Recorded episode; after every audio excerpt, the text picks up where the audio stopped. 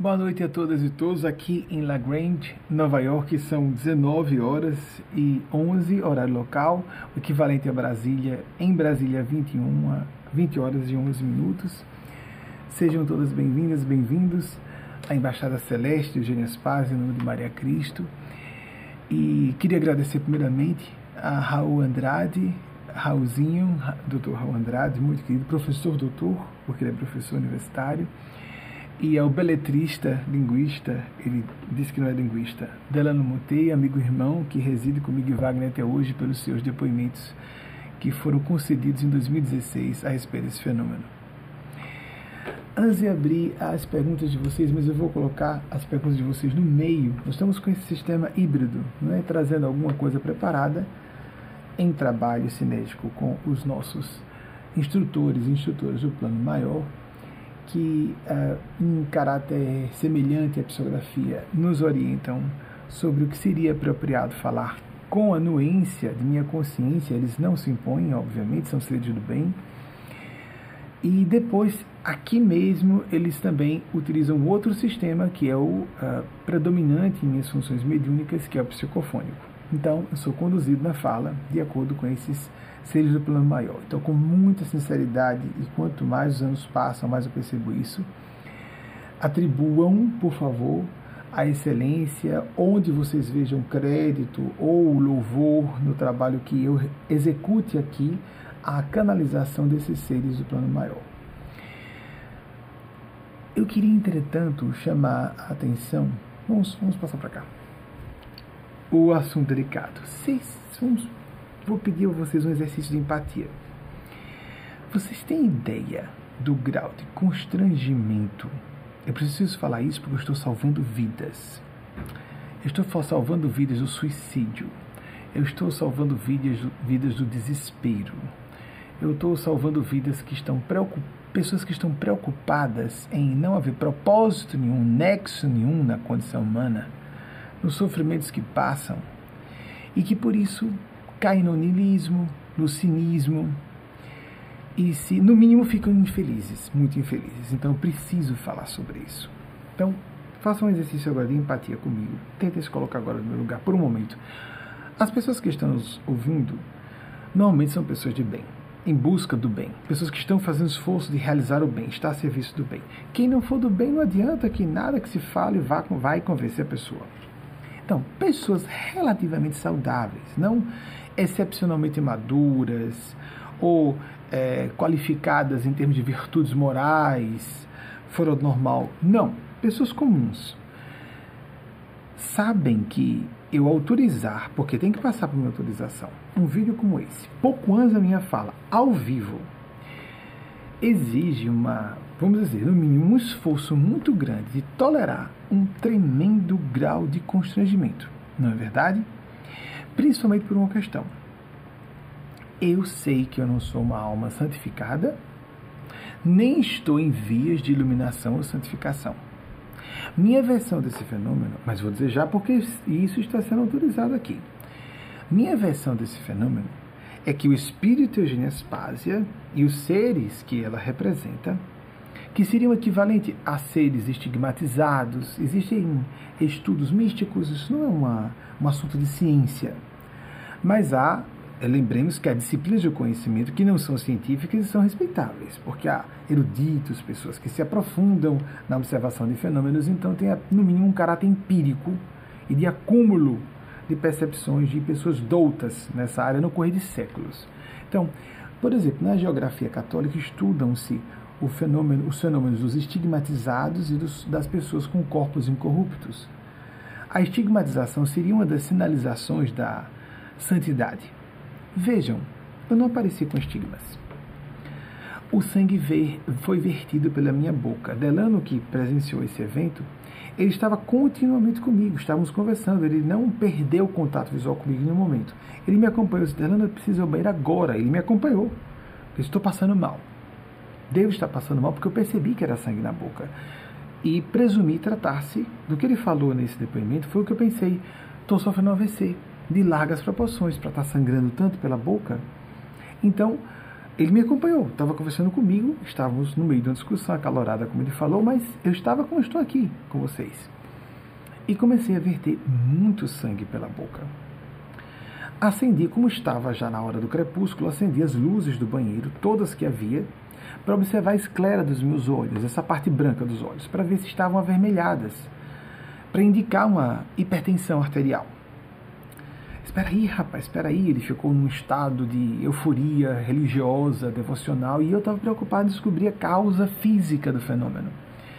E como ele falou, de fato foi assim que aconteceu. Sete da minha memória, quero dizer, não que o testemunho dele não seja honesto, é, exala a autenticidade e credibilidade, os dois, Raulzinho e tanto o Dr. Raul como Delano.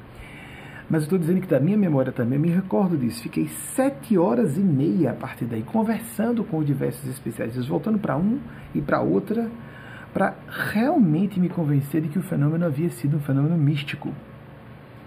Porque eu esguichei, essa história do, do jato, como ele falou, foi um esguicho, não foi um jato, jato, que abriu a boca e saiu, não. Eu senti um esguicho das glândulas salivares, de uma específica delas, se eu não me engano foi a da direita, um esguicho demorado e com gosto claro de sangue. Todo mundo sabe que é gosto de sangue na boca. Né? Alguém já feriu em algum momento a boca e sabe como é. Mas não havia nenhum ferimento na boca. Zero. Minha opinião, ela, Eugênia Spaz, e esses seres, se queriam dar esse testemunho da fala e da manifestação de Maria Cristo, realizar esse fenômeno. E por que é que eu estou falando tão minuciosamente sobre isso? E por que é que repito, estou salvando vidas, eu tenho plena consciência disso. Tenho informações, inclusive, provindas do plano físico. Nós vivemos uma era de caos. Nós vivemos uma era de desespero. Nós vivemos uma era de existencialismo nihilista. As pessoas estão se angustiando porque até a ciência está sendo desacreditada. Nós vivemos no era do negacionismo a ponto de a ciência ser desacreditada. Vocês imaginem então, imaginemos então o que está acontecendo com os fenômenos espirituais. Numa época de fundamentalismo, de extremismo religioso, de dogmatismo, muitas vezes hipócrita, a espiritualidade está passando por uma crise tremenda nessa era da humanidade. A ponto de ser necessário aparecerem OVNIs de tal maneira, frequentemente em espaço aéreo norte-americano, para que seja considerado aqui uma questão de segurança nacional. Os Estados Unidos não falam em segurança nacional à toa, porque nós estamos precisando de provas visíveis e que surpreendam especialistas em, em aeronáutica, engenharia aeronáutica, aeroespacial, dizendo isso não pode ser proveniente de tecnologia humana. Há teóricos conspiracionistas que dizem que estão tentando fazer uma guerra fake entre mundos. Eu respeito aqueles que falam isso sinceramente.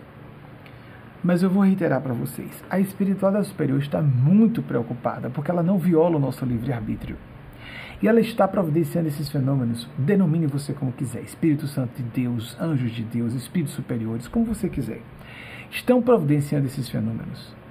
Que existem essas civilizações superiores em corpos físicos ou fora de corpos físicos, usando naves de transporte com a tecnologia muito acima da que nós podemos conceber plausível para os próximos séculos na Terra, ou não, sem nada disso, sem precisarem usar essas bólides espaciais. Mas nós precisamos ter as nossas, os nossos aparelhos feridos, nossas retinas feridas pelo fenômeno para acreditar vendo que a coisa não pode ser proveniente do domínio físico de existência.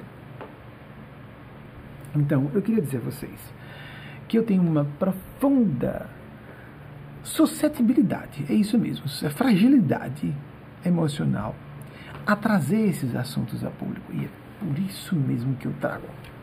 Por quê? Todas e todos nós sabemos que muitas pessoas fazem uso da espiritualidade da religião como um atalho para o prestígio e o sucesso material no mundo físico. Quando eu perguntei no correr dos anos, tive várias conversas com a espiritualidade a respeito do assunto. Por que vocês quiseram que eu suspendesse o curso de direito, que é considerado um curso prestigiado? No finalzinho eu faltava entre 33 ou 34 créditos para concluir o curso de Direito na Universidade Federal de Sergipe. Por que isso? Eu não poderia, pelo menos, só concluir e depois me dedicar às minhas tarefas espirituais. Eu sabia desde o início que eu iria terminar, mas eu quis a opinião deles. E eles disseram: Nós queríamos deixar uma prova emblemática de que você não estaria fazendo uso de coisa alguma para uma questão pessoal. Usar você como um exemplo emblemático, porque há pessoas no direito, em várias áreas do direito, que são muito bem intencionadas, que são idealistas.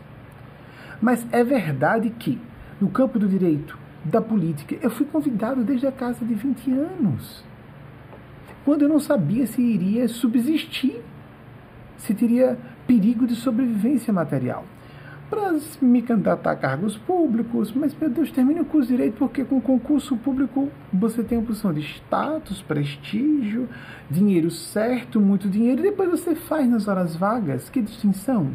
Nas horas vagas, você faz o que pessoas preocupadas, mais velhas comigo, disseram isso para mim. E eu realmente sabia que estava correndo risco de tudo, inclusive de não subsistir materialmente. Porque as pessoas que trabalham que buscam a espiritualidade da religião para se promoverem com um atalho não vão para o âmbito que eu estou. Mediunidade, fenômenos paranormais. Abrem, não estou dizendo que sejam todos ou todas, será?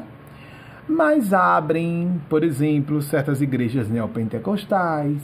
Muitas são pessoas medíocres no seu conhecimento de espiritualidade e cristianismo, argumentos tacanhos, inconsistentes, são pessoas despreparadas. Mas é um atalho para que a pessoa chegue a muita fortuna, muito poder e muito prestígio. Inclusive, no espectro oposto do trabalho, que é o espiritual. Na minha opinião, a função espiritual está no extremo oposto do espectro do, do qual, no qual está em sua posição também diametralmente oposta, desculpem repetir para ficar, ficar redundante para ficar didático, a função política. Eu não creio que isso deva se misturar. Uma pessoa na minha função não pode se candidatar a um cargo público, na minha opinião. Embora nós vejamos muito isso.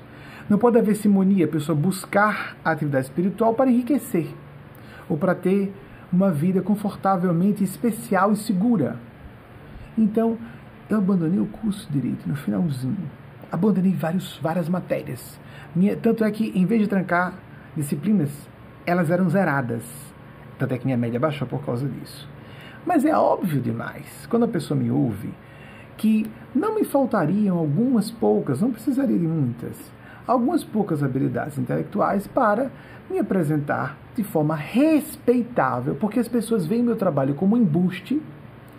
Ah, vocês sabem que um percentual significativo das pessoas, mesmo decentes, acham que quem trabalha com o que eu trabalho é um impostor. Eu sempre tive consciência disso. Mas também tenho consciência que pessoas ligeiramente inteligentes, perspicazes, esclarecidas, começam a me ouvir por um tempo. Por quê? Porque pensam que são impostores. Porque há muitos impostores mesmo. Há pessoas que, por falta de inteligência, cultura, capacidade para darem bem na vida, darem certo, terem sucesso, tomam essa rota. Então há uma quantidade significativa de charlatães Assim como no meio do poder público há muito psicopata que usa sua habilidade, suas habilidades de eloquência para ter poder, mas há os idealistas. Assim como no meio empresarial, muita gente só preocupada em sua fortuna, com sua fortuna e ponto final. Assim como há pessoas na área do direito preocupadas só com poder e prestígio e pompa e circunstância e ponto final. E na minha área, entretanto, quando aparecem pessoas inteligentes, elas montam impérios econômicos. Mas na hora da teologia e da discussão filosófica e espiritual, elas são pobres, são inconsistentes, porque elas não são preparadas para isso. O foco delas é outro. Tanto é que pessoas, eu conheço amigos e amigas, eu fui, eu estou trabalhando com isso, só na parte pública desde 1990. Eu tenho 19 anos quando publiquei meu primeiro artigo na imprensa. Eu fui olhado de través, de esguelha, com suspeita, por muita gente, sempre isso não é fácil para ninguém, para nenhuma pessoa.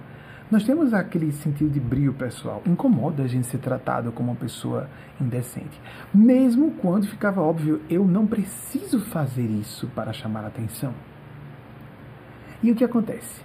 No correr dos anos, muita gente de prestígio, poder, destaque na ciência, vieram dizer a mim, muitas dessas pessoas vieram dizer a mim que também eram portadores de funções mediúnicas e tinham experiências paranormais por elas mesmas, mas elas não trazem a público por causa desse estigma. Então, o que é, que é espiritualidade? Um dos motivos, na minha opinião, para que a espiritualidade maior tenha me escolhido para essa função, eu tenho disposição para passar não só uma semana ou duas, um mês ou dois, um ano ou dois, mas estou agora três décadas visivelmente com aptidão para dar certo em outras áreas, me perdoem me permitam colocar a modéstia fora de lado, botar, de, botar para fora de cena. Vamos ser francos, minha função aqui não é ser político. Orientador espiritual é para ser transparente. Então, para que eu viesse a público falar o que muito pouca gente decente tem coragem de falar. Eu sou médium, eu sou paranormal, eu vejo isso, eu sinto e é real. E muita gente é nada.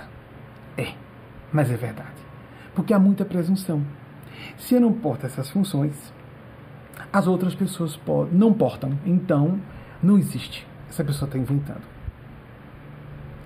E o que é que eu sugiro para isso? E eu estou falando não para convencer quem está com a opinião fechada, que não existe, que a pessoa está mentindo e mistificando se disser que tem. Essas pessoas já têm sua opinião fechada. Ponto. Mas há pessoas que precisam de ouvir exatamente o que eu estou dizendo. São as fronteiriças, são as angustiadas, desorientadas, desesperadas por verem tanto charlatão numa área sagrada como a espiritualidade.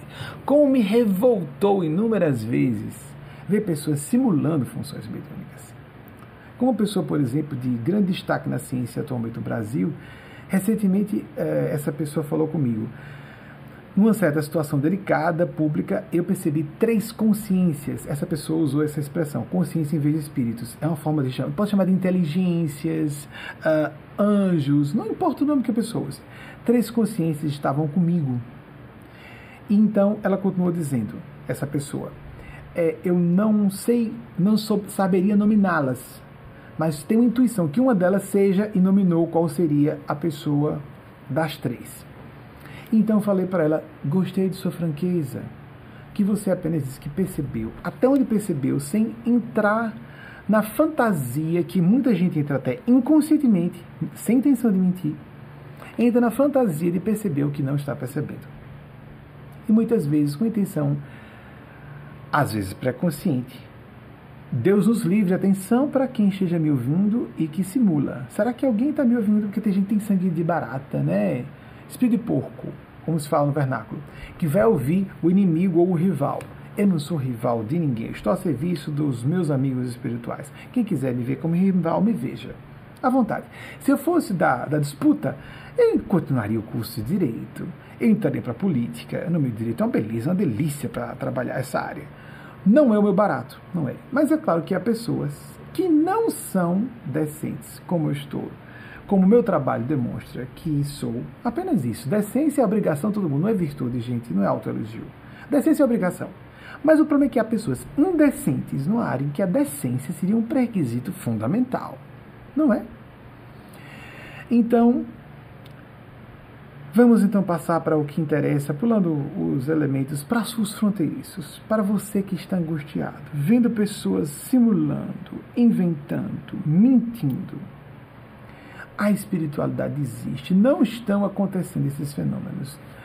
Existem briefings sendo confidenciais aqui por congressistas dos dois partidos norte-americanos, pressionando muito os serviços de inteligência e o Pentágono. E o Pentágono está com um projeto há muito tempo nessa área, porque eles estão começando a julgar que o assunto é perigoso e tão real que é. A parte da ufologia, há muitas áreas de estudo de existência de, como o pessoal das escolas dos Doze Passos falam, forças superiores ou o poder superior. Você não está só. Nós não estamos sós. O espírito de Nespásia, por exemplo. A psicovidência é a função paranormal minha menos, das menos desenvolvidas. Eu a vejo com clareza, principalmente o Ginespásia ela me permite ver Maria Santíssima. É a própria Maria de Nazaré histórica? Amigas, amigos, não se trata de assunto de certeza científica, mesmo porque em ciência não há uma certeza. Se estabelece uma, uma teoria, isso é hipótese, uma teoria, depois se comprova na prática. Mas se surgir na próxima geração um outro experimento que derrube o que foi comprovado, foi, já foi. A ciência se refuta de uma geração para outra sem nenhum pudor, porque não deve ter. Não há certeza, nem na ciência, quanto menos nesse, quanto mais nesse âmbito. Então, não sei se é Maria de Nazaré, a figura histórica que é a mãe de nosso Senhor Jesus. Sei que nosso Mestre Jesus, na minha convicção profunda, é a voz da verdade para todos os séculos da humanidade terrena. É minha opinião pessoal como cristão. Não somos ligados a nenhuma religião formalmente organizada, nem ao catolicismo uh, em que nasci, kardecismo de que me desliguei em 2008, embora alguns proponham que não seja uma religião formalmente organizada, mas eu vejo como tal. Tanto que um kardecista bastante ligado ao movimento percebe que nós não somos kardecistas. Então, existe nos meios religiosos ou pessoas, é muito comum, ou pessoas inaptas, incapazes, intelectualmente despreparadas, ou vemos com frequência pessoas cínicas, psicopáticas, que estão usando aquilo apenas por questões pessoais. Então, voltando à questão do que interessa, é muito desagradável falar sobre isso. Mas eu quero reforçar qual o propósito. Você não está só. E estou vendo, com relação à psicovidência, embora seja uma função das mais das funções mediúnicas minhas, a mais forte é a psicofonia. Estou aqui conversando com eles continuamente e eles falam junto comigo, não psicofonia no sentido completo da incorporação. Nós tiramos uma quantidade gigante de muitas dezenas, talvez algumas centenas de arquivos do nosso site, porque eu não gosto da incorporação, não me agrada e é minha principal função. Vejam só. Não é uma coisa de gosto pessoal. Simplesmente é. É uma estrutura psíquica. Nós temos aquilo ali. É, uma, é um tipo de inteligência ou de habilidade como qualquer outra. Ponto. Você não tem, outra pessoa tem. Uma pessoa tem habilidade artística na área musical, uma outra na área de dança, uma outra tem inteligência lógico-matemática. Pois bem, existe essa, esse âmbito de percepção paranormal que é embrionário na humanidade. Então, quem aparece com isso é visto com suspeita, mas tem como se evidenciar, como se provar que existe isso. Muito bem. Digo a vocês, dou meu testemunho de todo o coração. Vão estudar, por favor, o nosso site só para falar da nossa escola de pensamento espiritual cristão. Há lá a sessão de provas de mortalidade da alma, que seria melhor dizer evidências de mortalidade da alma. Só para dizer, pronto, esse cara é médium mesmo, ok, é um fenômeno normal. Mas para que a pessoa preste atenção ao discurso que eu estou canalizando, que é transdisciplinar, bem lastreado e de acordo, atende às aspirações da mulher e do homem da atualidade. Em cada século, para cada cultura, há pessoas que são responsáveis por isso. Eu não posso deixar de dizer que estou com essa responsabilidade, ponto. Se uma pessoa, digamos, é um, uma, um procurador geral, e você é procurador-geral? Não, não, que isso, que eu não queria dizer isso. Quem sou eu para dizer que sou um procurador-geral? Criatura, você é procurador-geral ou não? Você é um magistrado ou não? Você, você é um professor ou não? Eu represento, sou porta-voz de autoridades espirituais. Ponto. Aí as pessoas julgam isso. Nossa, que vaidade, que arrogância. Amigos, deixa eu dizer a vocês, eu não sei o que é humildade. Mas digo por uma pessoa, com uma pessoa treinada em ler pessoas e sacar muita coisa que as pessoas nem imaginam. Porque sou treinado e trabalho com isso. E estudo isso há muitos anos. Ah, como falar tudo isso? Como é complicado, né? Como é difícil falar tudo isso. Eu estou conversando com eles o quanto posso ou não posso falar. O quanto posso ou não posso falar. É melhor, é melhor pular esses assuntos. Fica muito delicado mesmo. Vamos prestar atenção no que nosso coração pede, do que nossa alma pede, do que nossa consciência pede, para não enveredarmos por conclusões equivocadas. Eu vou reiterar. E fácil chegamos à conclusão que dá para falar. Humildade, para mim, eu não sei o que é. O que nós vemos com frequência são as pessoas vistas como humildes são normalmente dissimuladas, boazinhas, convenientes, subservientes, covardes que ocultam o que realmente estão pensando, sentindo, numa hora que deveriam mostrar com clareza. Humildade, em vez de pensar em humildade, eu penso em lucidez, por orientação dos nossos mestres e mestres espirituais. Qual o percentual de qualidades ou defeitos que eu tenho numa área e qual é realmente a presença dessa qualidade ou defeito em outras pessoas? Sem hipertrofiar minhas qualidades, nem meus defeitos, porque é o complexo de inferioridade de hipertrofiar defeitos próprios, nem fazer o mesmo com terceiros o máximo possível ter uma, uma leitura fidedigna da realidade. Então, quando a pessoa é um grande cientista, pode cheio de pompa e circunstância boca, todo mundo acha lindo. Quando você está no poder público e tem lá os seus títulos, ninguém se acanha pode mostrar os títulos como for. Mas na minha área, quando a pessoa abre a boca, fica todo mundo. Qual é desse cara? Me perdoe. Se a pessoa pensa isso, eu sugeriria, na frente do seu preconceito, colocar a inteligência. Não demonstre ser estúpido. Uma pessoa que demonstre um pouquinho das habilidades de fala que eu apresento, se tiver interesse pessoal de prestígio e poder, ou buscaria o poder público, ou só isso. Eu acredito que haja, vejam bem, não sejamos também preconceituosos com isso. Há pessoas do poder público que estão sendo idealistas também. Mas, se fosse por interesse, poder ou prestígio, a pessoa vai para o Continuaria o curso de direito lá atrás, amigos. Muito mais fácil cair na tentação de Deus me livre. Vou me arrebentar se eu não seguir esse curso até o fim. Não tiver uma carreira no direito. Ou vai para a política. Ou se realmente está usando a religião para outros interesses, abre o império do dízimo.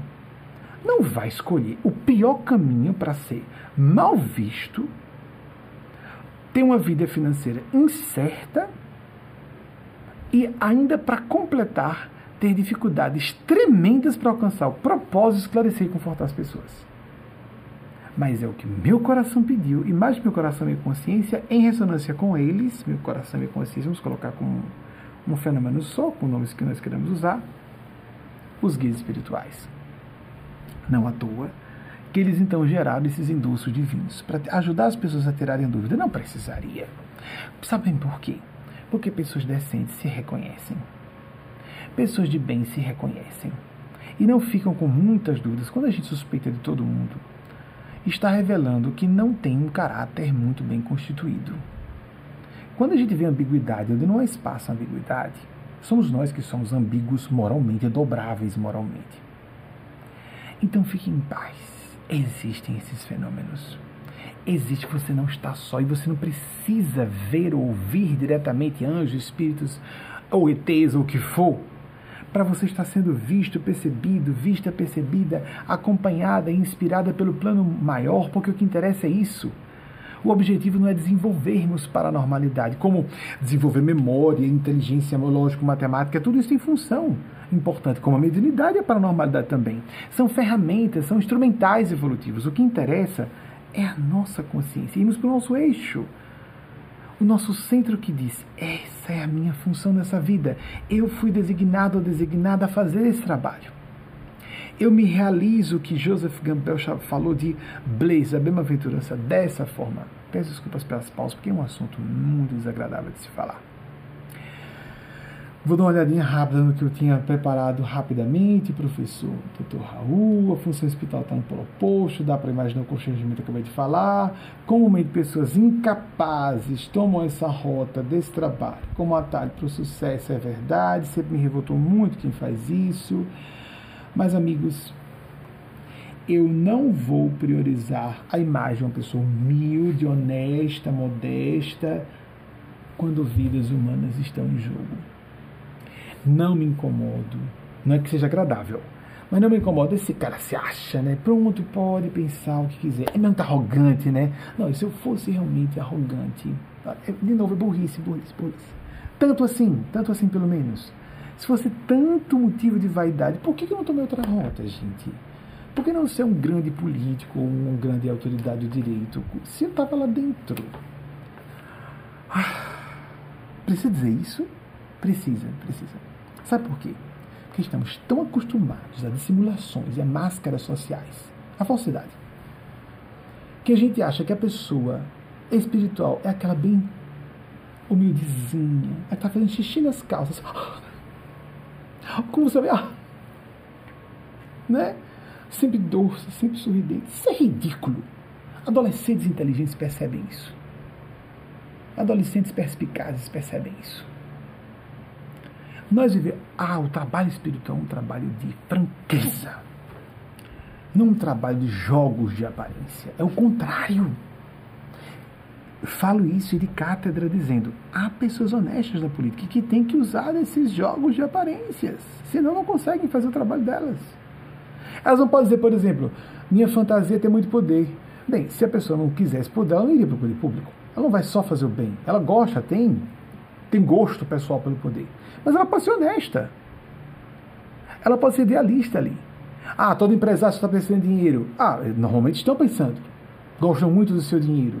Mas tem muitos deles, eu os conheço, as conheço, que têm a satisfação de dar empregos a pessoas. Não generalizemos. Todo advogado é ladrão, todo político é corrupto, todo médico é um, a, a máfia branca, pertence à máfia branca, toda pessoa empresária é, só quer se completar.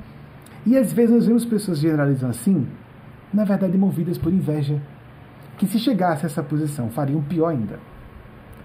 É verdade que boa parte dessas pessoas em destaque estão corrompidas? Sim, sabe por quê? Porque somos seres humanos. E é fácil corromper com o poder. Todo tipo de poder, todo tipo de destaque. Mas nós temos que colocar os nossos talentos a serviço do bem comum. Vou repetir, estou salvando vidas do desespero, do suicídio. Preciso falar dessa forma justamente porque é claro que eu não precisaria estar nesse trabalho. Não estou falando agora com 50 anos, que no correr de três décadas, a coisa foi ficando tão óbvia que foi tomando um vulto maior. Mas se há uma coisa que eu tenho horror, é a encenação do, da, do ser de luz.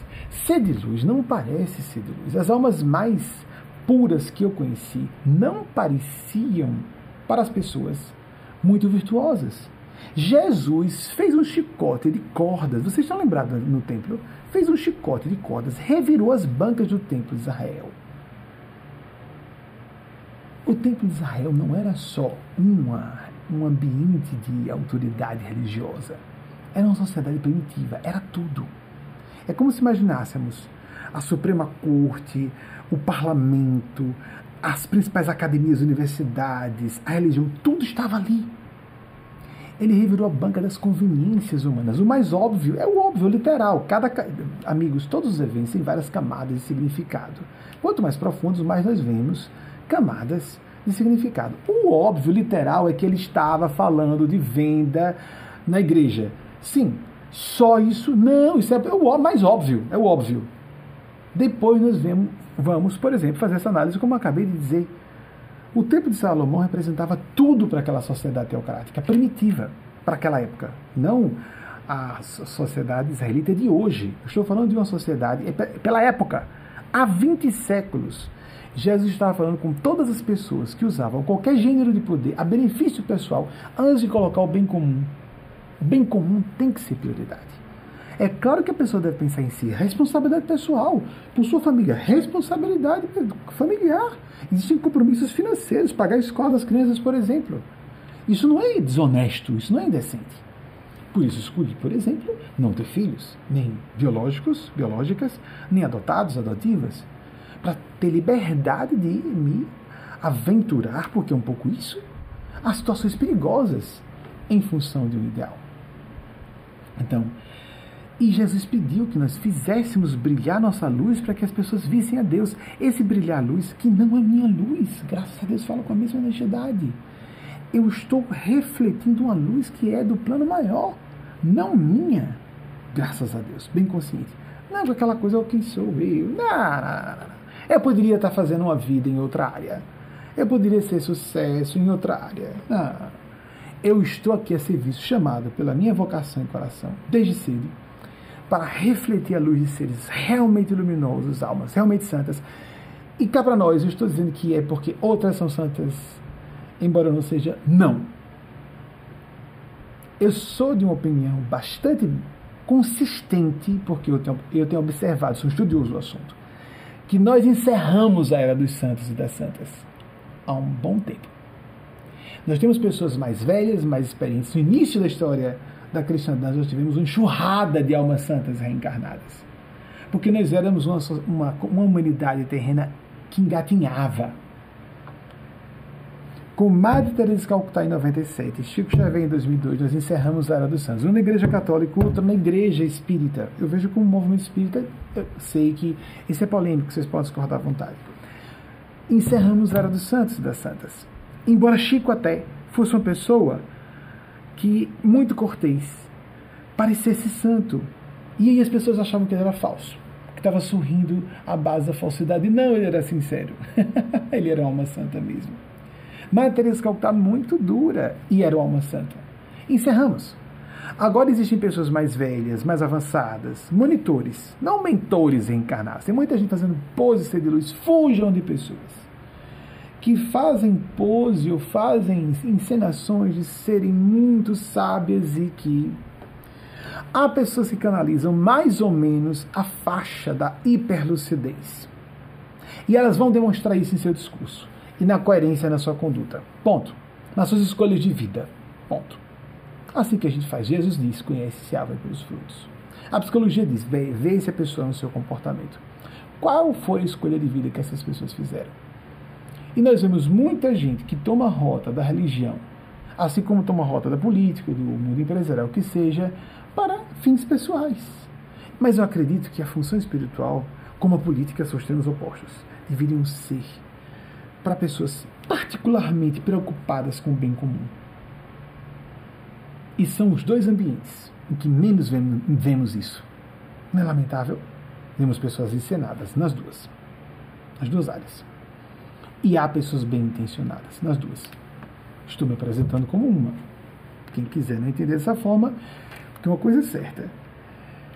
Para uma pessoa relativamente honesta, relativamente, porque eu acho que isso é grau, e relativamente lúcida, eu posso parecer arrogante. Sim, sim, sim. Vivemos uma sociedade em que as pessoas boazinhas estão por toda parte, e as pessoas se impressionam com jeito de voz mansa, doce, amável, e diz aquela coisa conveniente, etc.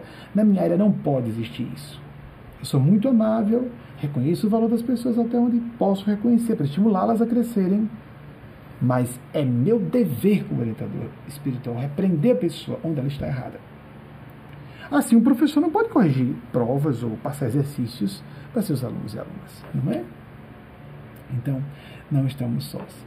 Só para é, destacar, para relaxar nesse momento, Raulzinho, Raul, que fez a, apresentação, fez a minha cirurgia de extração de vesícula em 2015, mas não a bariátrica. Eu passei por um risco, assim, um triz de fazer a bariátrica, mas eu emagreci 40 quilos sem bariátrica, importante que eu diga, não fiz a bariátrica por um tríade para fazer. E, é, na verdade, aconteceu uma experiência interessante, porque foi 12 de outubro de 2015, eu, quando fui para o hospital, me preparando para a cirurgia, vamos, eu vou para Disney, vou para Disney, meu Deus do céu, parecia uma criança indo para Disney, né? Essa história de Disney está em alta. E eu deduzi o que era. Havia um risco, porque eu já sabia que entre 45 e 48, principalmente, havia uma possibilidade de eu voltar para o outro lado. Vou voltar, vou voltar, vou voltar, e meu Deus do céu, e realmente é, eu tive uma reação, meu organismo teve uma reação exagerada à anestesia. E com metade da dosagem de anestesia necessária para que eu fosse operado, isso é analisado pelo anestesista ou anestesiologista, de acordo com complexão física, etc. Eu fiquei na, entrando e saindo do estado comatoso durante toda a cirurgia. Se tivesse feito a bariátrica, talvez não estivesse encarnado para contar a história. Então falei da questão do, do, do fenômeno do sangue. Dito isso, vamos passar as perguntas de vocês.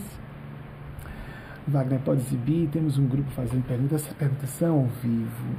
Agora eu vou passar, depois eu volto para assuntos ainda importantes sobre o orgulho LGBTQIA+, sobre os assuntos da CPI, mas primeiro, vamos parar no meio, vamos para as perguntas de vocês. Não ficar tão um sistema diferente do que fazemos antes, temos feito no correr dessas décadas. Lucas Souza, atenção, não estou dizendo que você, que seja evangélico, ou católica, ou kardecista, deve abandonar sua religião para nos seguir. Não. Nenhuma religião é certa que outra, nem nós somos uma nova religião. Apesar de todas, todas as chancelas em doces celestes de uma forma concentrada, como aqui. Eu conheço o assunto, não existe.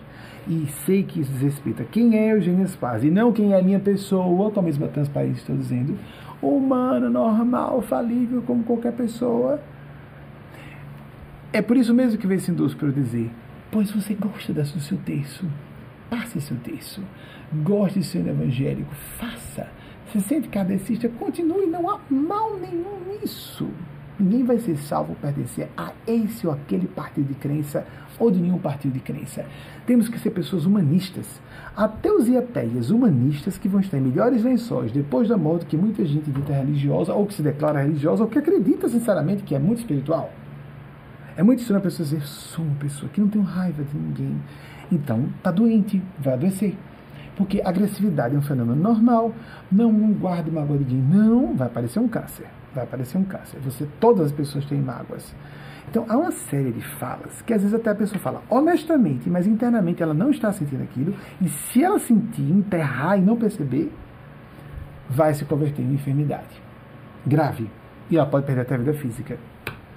Ou seja, nem todo mundo está ensinando. Às vezes a gente vê uma pessoa muito adocicada demais e ela não está ensinando, ela se acostumou com aquele papel. É uma persona, como se fala em psicologia profunda, colou a máscara ao rosto e ela nem sabe mais quem é. Perdeu a perspectiva do seu próprio perfil psicológico. Isso é trágico, não é?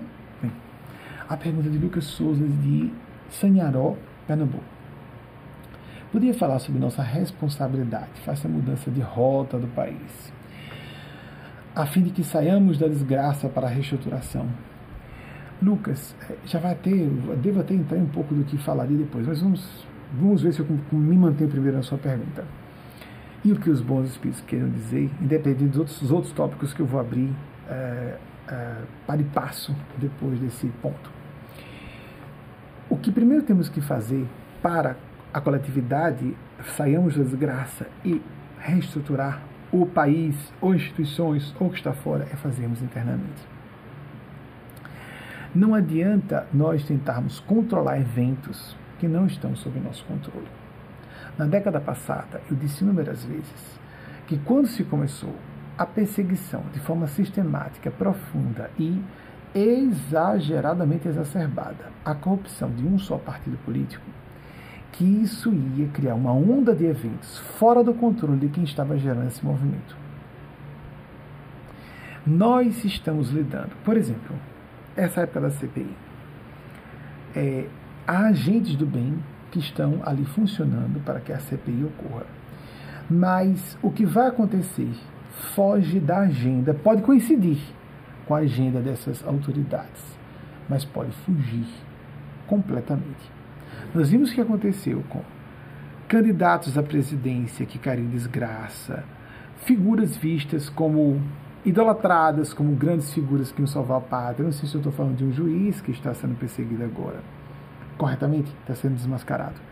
Não sei se estou falando de um candidato à presidência. Todos vão sendo descobertos aos poucos como corruptos também nós temos uma corrupção é, estrutural enraizada em nossa cultura. Eu fiquei preocupado que esse movimento fosse às pressas demais, porque depois de passado um certo ponto de inflexão, não tem como se voltar atrás.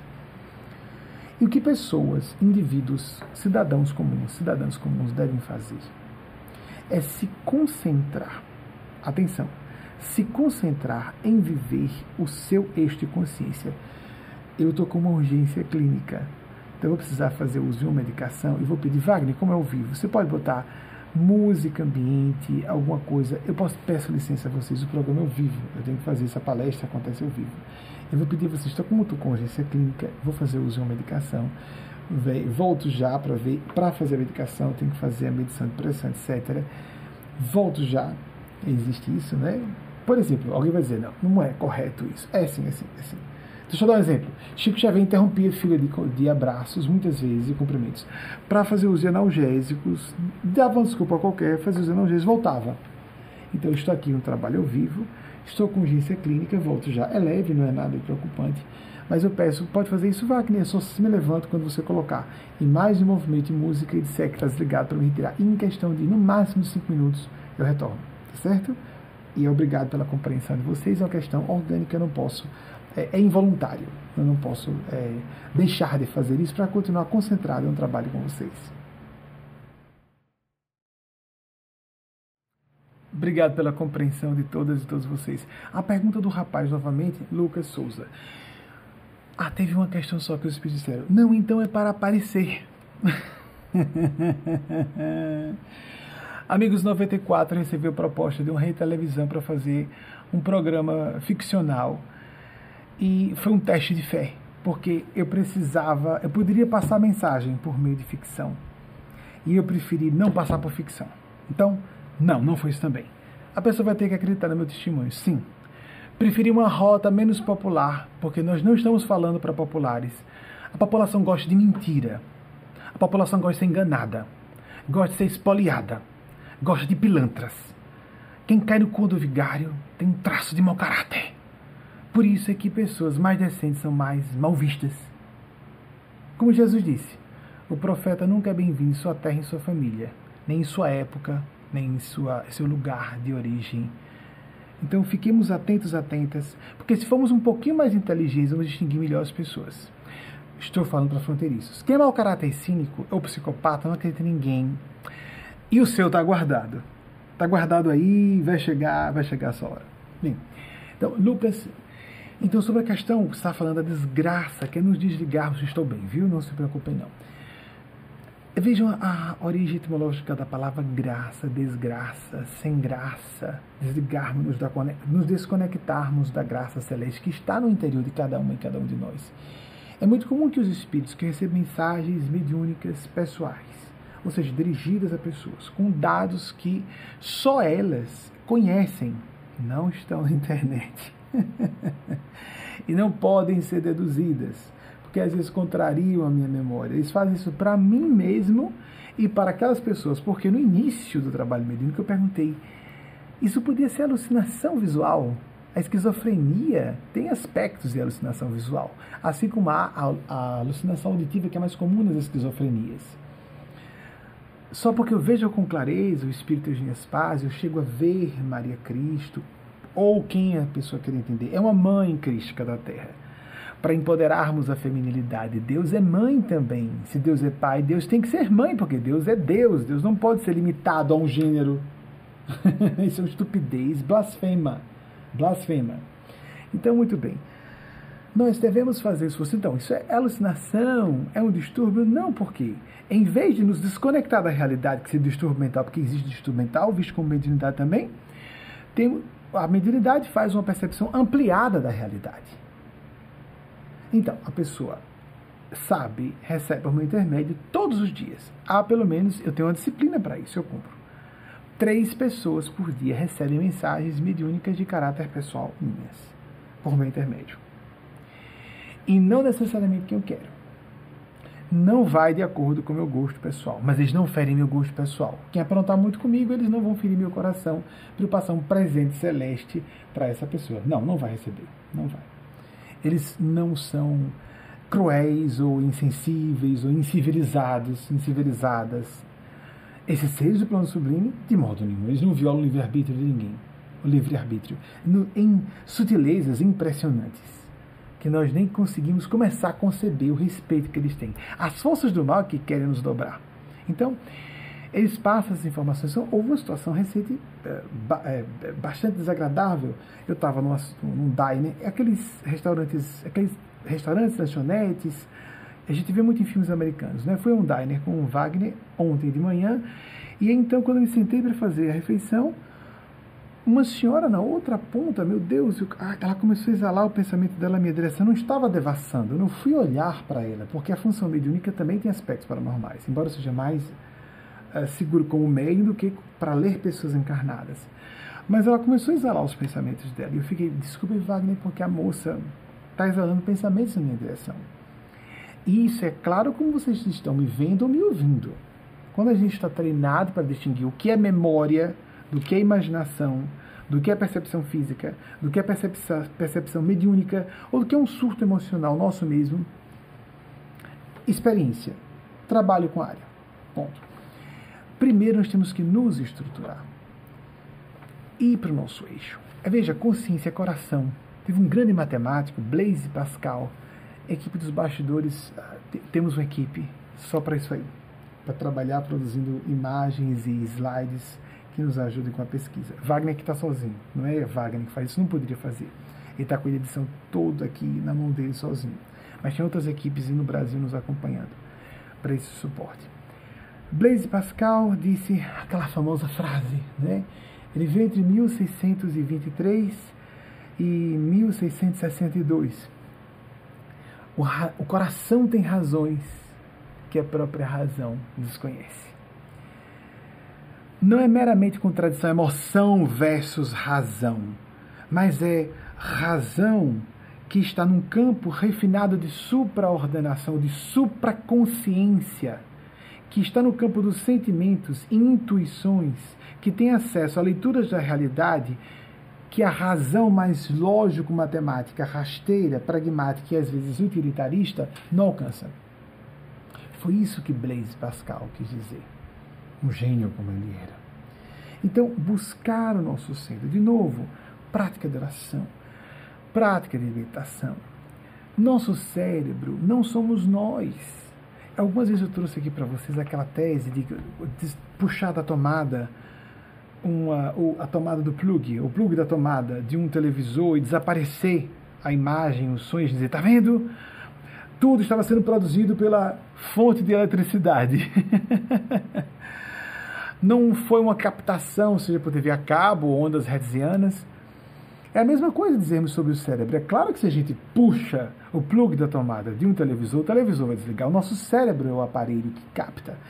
Essa teoria que eu já apresentei aqui algumas vezes, vários autores comentam, é atribuída originalmente ao grande psicólogo norte-americano William James. O curioso é que ele agora está sendo chamado de filósofo, né?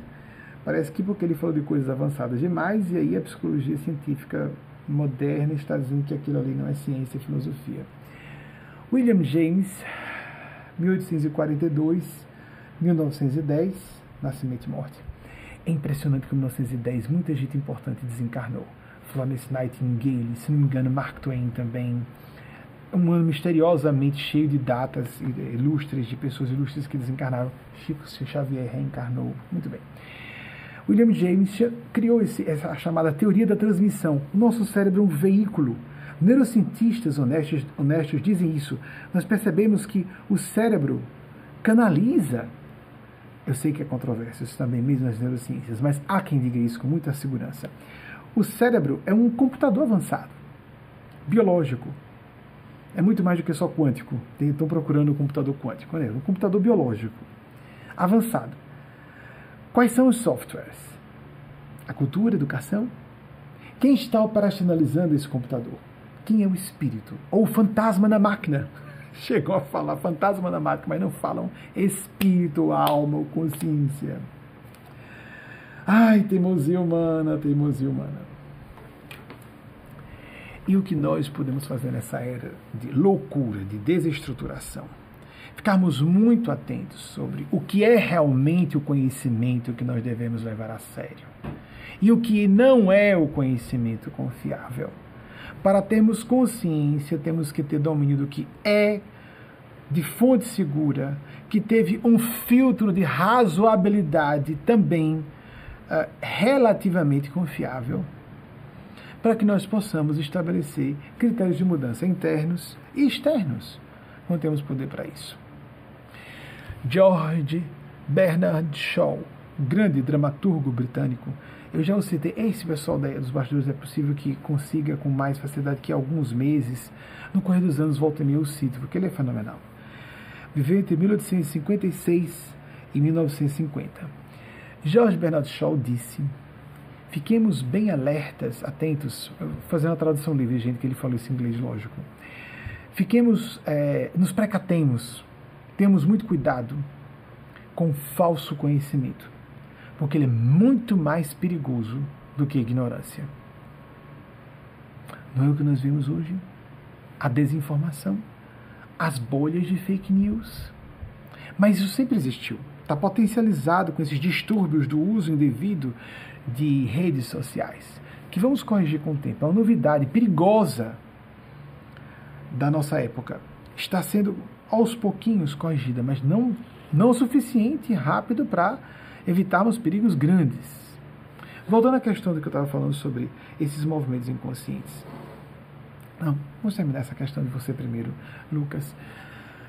Procurar a nossa interioridade, procurar o coração, a consciência, com filtros de razoabilidade, de pensar correto, pensar com lógica, com um lastro objetivo na realidade, checando os efeitos do que nós estamos escolhendo.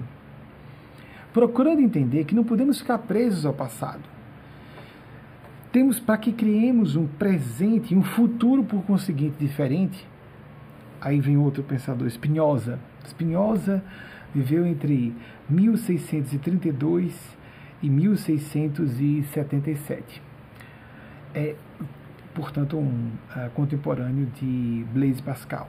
Spinoza disse: se nós queremos um presente diferente do passado, temos que estudar o passado. Não adianta fugirmos de avaliar onde foi que a gente errou. Para saber, não só para não repetir aquele erro, mas quais foram as causas, o contexto, o que foi que eu favoreci em minha vida, como eu atraí uma situação. Não nos colocarmos como vítimas. Vamos, vamos nos colocar como agentes de nossas existências. Vamos aprender com os nossos erros para aumentar a probabilidade de acertos à frente. Nós vivemos uma época de desilusão generalizada. O Brasil. Só para relaxar. O Brasil está désabusé, em francês, desiludido. Não parece, gente, não parece o idioma certo. Eu conheço zero de francês, é só uma palavrinha ou outra, uma expressãozinha ou outra. Então, é interessante porque em, em, em francês, desiludido não tem a mesma origem, não é uma palavra cognata de iludido, né, ilusões. Então, é, que a perdu ses illusions, tem que se explicar, né, aquele que perdeu suas ilusões. Quando a gente pensa em desilusão, em português já sabe, desilusão, como desgraça. Em francês não. Désabusé é aquele que perdeu suas ilusões. Então, pois, ok, perder, nós estamos. Mas vejam, prestemos atenção. Ah, estou muito decepcionado. Vamos usar outra palavra? Estou desiludido, desiludida. Isso é bom. Em 1997 foi a primeira vez que Eugênia falou isso. Depois eu vi outros autores falarem como se fosse novidade. Então, às vezes, acredito que seja inconsciente, não plágio. Eugênia Spazia disse: Ah, estou muito desiludido. Então, você perdeu uma ilusão, isso é bom. Perdermos ilusões, passarmos por etapas de autocrítica e crítica, o pensar crítico, é importante. Não uma atitude suspeitosa e desconfiada, contínua. Isso não é construtivo. Mas o pensar crítico, isso é fundamental para o pensar correto, pensar com profundidade, com complexidade de forma intrincada, para destrincharmos o que está confuso, para ampliarmos uma percepção da realidade. Temos que nos desiludir as falsas crenças ou nos desataviarmos daqueles expedientes didáticos que um professor utilizou. Eu, por exemplo, fui alfabetizado no sistema da casinha feliz. Aí o E era uma bailarina. Né? então a gente usa os recursos de uma época. Há pessoas estão presas à sua visão religiosa de educação infantil. A espiritualidade não é uma área para pessoas, pessoas é, dadas a crendices, a superstições, a pessoas de pensamento mágico, um termo técnico de psicologia. Uma pessoa pouco desenvolvida racionalmente. Não, não, não, não, não. O ateísmo não foi inventado agora, existia na Grécia Antiga. É perfil psicológico. Conheci analfabetos que me disseram tranquilamente, com muita ênfase. Isso é uma bobagem, a gente é como um bicho, olha, morre e vai para debaixo da terra. Eu vi analfabetos rindo, zombando de minha visão espiritualista. E há grandes físicos e gênios em várias áreas da ciência que são completamente convencidos de que existe uma inteligência supraordenadora, porque a gente vê ordem em tudo, inclusive nas leis da física. Em camadas diferentes, de leis distintas para cada domínio da realidade. Vem cá, crer que tudo isso é acidental quase me parece um distúrbio cognitivo. Quase. Mas eu respeito o perfil psicológico de, quem não gosta de acreditar em Deus. É bem isso, parece-me isso. E busca razões, eu entendo perfeitamente, eu acredito. E há pessoas honestas, e o que importa é isso, seja de bem, é uma crença, eu discordo, tem que falar firmemente assim, porque há pessoas que se desesperam, vão ao suicídio por causa disso, então tem que ser firme. Eu peço desculpas aos ateus e ateias do bem, porque usar e estão dando de lavada em religiosos falsos e desonestos, e desonestas e falsas.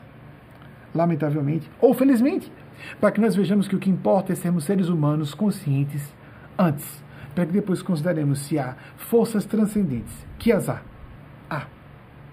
Então, abramos os nossos corações e nossas consciências para tudo isso e vejamos o quanto nós podemos transformar.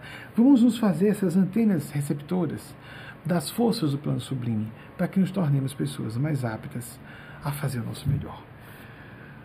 Uf, tá bom, né? Já dei muito trabalho para os bastidores, porque quando eu vou responder as perguntas, fica assim, fica um caindo. Aí por que eu faço isso? Meu, meu, minha opinião pessoal, parece meio pernóstico ficar citar autores com datas, etc. Mas, o que, que eles querem dizer? Exatamente o que eu acabei de falar. Fica óbvio que eu poderia usar essas mesmas aptidões, ou no meio acadêmico, que me daria prestígio, no meio científico, que me criaria idolatria em torno de minha pessoa, no meio público, no direito que fosse, que me daria salários gordos, e escolhi o pior caminho que poderia existir para a utilização dessas mesmas habilidades. Se você puder dizer, eu passei períodos enormes sem fazer isso. Como vêm esses, esses nomes e essas datas, essas pessoas imbricando-se no assunto, permita-se deixar isso claro. Para que as pessoas saibam, quando você falar do fenômeno espiritual, também aquilo é autêntico, porque você não precisaria fazer aquilo. Eu não precisaria falar do fenômeno mediúnico para chamar a atenção por isso, porque eu chamo já por outras funções. Vocês compreendem? Quem é decente, quem já está conosco, diz assim: é, nossa, que precisa disso, né? Pois é, tem gente que precisa. Eu estou salvando almas. Eu peço desculpas então para aqueles que, para quem sou isso arrogante, eu não me incomodo. Eu acho um pouquinho. Minha criança interior gosta de ver as datas. Eu fico brincando. Quando sai o slide, ah, deixa eu ver se as datas estão certas. Bobagem, bobagem. Mais ou menos o século é o que importa, não as datas exatas, né? Mas então, mais uma vez, você é visto, você é vista. Faça suas práticas espirituais, oração, meditação. Tem caminhos certos, tem gente decente. Aguce o seu senso crítico. Há charlatães, sim, aos montes. Aos montes, em todas as áreas, inclusive as tradicionais, de ciência e tudo mais. É porque é mais difícil na ciência ver charlatães, porque há muita vigilância recíproca e aquela, os métodos científicos impedem que as pessoas vão para invencionices que não possam ser comprovadas, né? Mas onde há áreas em que a subjetividade é, é grande e a pessoa pode dizer o que bem entender, porque é opiniática, então os impostores têm mais abertura a se manifestar. Mas Use o seu senso crítico, principalmente sua experiência pessoal. Uma prática meditativa. Eu gosto de yoga. Pronto, vai para yoga. Eu gosto dessa prática tai chi, a meditação em movimento. Outra pessoa usa uma musiquinha, new age, não, outra gosta de música clássica. Outra gosta de um texto, outra não, não gosta do texto, não gosta de orar para Nossa Senhora, vai orar para Nosso Senhor Jesus.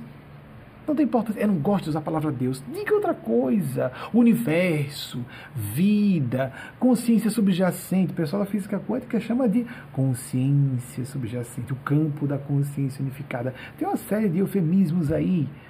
Não importa a palavra. A quem lhe fizer bem. Mas cuidado para não cair no barato de que exercitando essa supraconsciência, esse contato com essas faixas mais altas, esses estratos mais nobres de nossas mentes, que o que vier daí é uma fala direta e pessoal de Deus, não, não, não, não, não. Há paradoxos, e não só paradoxos, contradições mesmo, e confusões. E nós podemos sentir que estamos ouvindo uma voz e a voz está nos colocando a teste como um professor, um professor que nos coloca num um exercício de sala de aula para a gente cometer erros e aprender com os próprios erros. Não caiamos naquela ideia de que fez meu coração, então tem que ser certo. Não, que o coração se engana. O coração se engana. Porque a gente confunde emoção com sentimento. Apego pessoal com sentimento. Apego biológico, amor pelo semelhante genético, porque tem os genes, é filho biológico, é filha biológica, é pai biológico, é mãe biológica.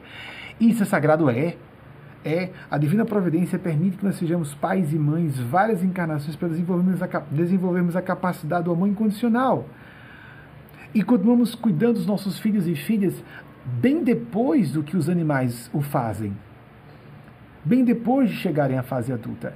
Recentemente os espíritos pediram para eu falar que uh, o amor ele não precisa desaparecer. Ele não muda, não precisa ter medida. O amor não precisa ter medidas, mas ele precisa ter modulações. Não sermos cariciosos o tempo inteiro. Às vezes, numa relação, por exemplo, de pais e mães com filhos e filhas, crianças, nós precisamos ser enérgicos, enérgicas, disciplinadores, disciplinadoras. Depois vamos ser amorosos e acolhedoras. Vamos fazer modulações do amor, ou com adultos e adultas, deixar que as pessoas se vão. Não só não procurar, mas deixa ela ir, ela não está querendo sua ajuda, ela não acredita. Às vezes a pessoa está tão acostumada a cálculo, cálculo, cálculo do lado o tempo todo que ela simplesmente não processa que há relações que não sejam baseadas em interesse pessoal. Ponto. Não adianta. Libera. Deixa a pessoa seguir seu caminho. A gente vai até um ponto até que a gente percebe como um quadro clínico de um paciente é distanásia. Às vezes, eu achei bonito quando um dos espíritos disseram essa semana de Genespásia, a própria. Você está com um paciente, um ente querido, que é um doente ferido. Tem um pouco de paciência com a prostração, porque a úlcera é de caráter hemorrágico. Você doa com uma transfusão de sangue da linfa do seu coração e a pessoa está prostrada. Por um tempo você vai ajudar. Até que vai chegar, se você estiver atento à sua consciência, dizia ela em palavras aproximadas, não adianta. Porque, como um assunto moral, a pessoa tem direito a usar o seu discernimento para dizer: Eu não quero sua ajuda, ou então eu estou achando que sua ajuda é outra coisa. A gente passa essa ajuda para outra pessoa que queira.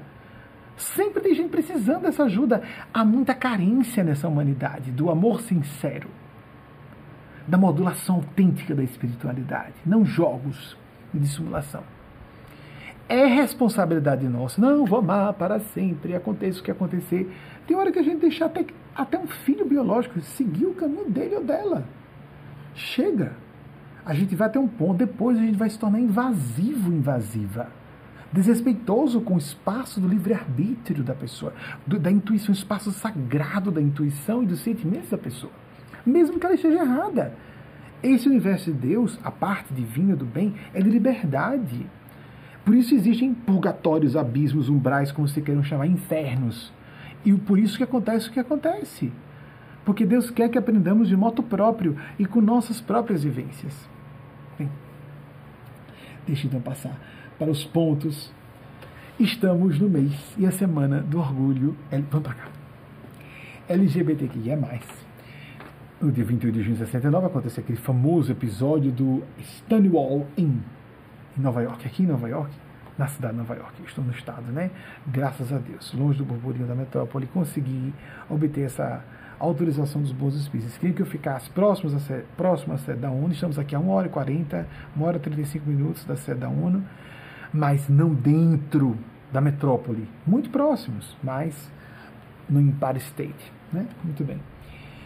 E aí então eu queria trazer para vocês, se tem tantas pessoas de fora, eu quero que eu passe a citar uma pessoa de dentro meu companheiro de todas as horas, Wagner. Wagner, qual que os, estamos há 12 anos casados, tivemos uma crise no décimo aniversário, ensaiamos um, um divórcio, voltamos atrás, graças a Deus com Delano, que está aqui no estúdio comigo, só tem Delano e Wagner encarnados aqui.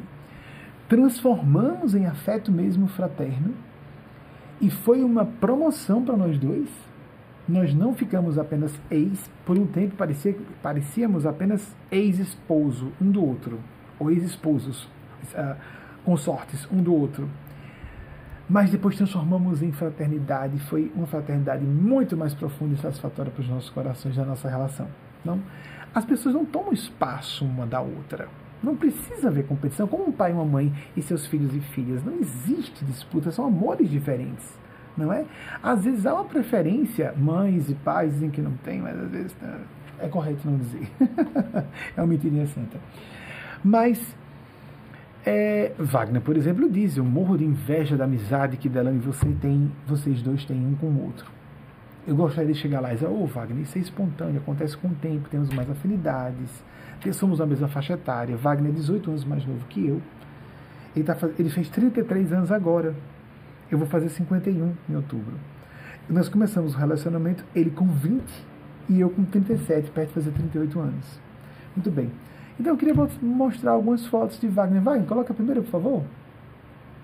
Várias fotos históricas. Ah, ela começou por essa, muito bem, eu gosto muito dessa foto.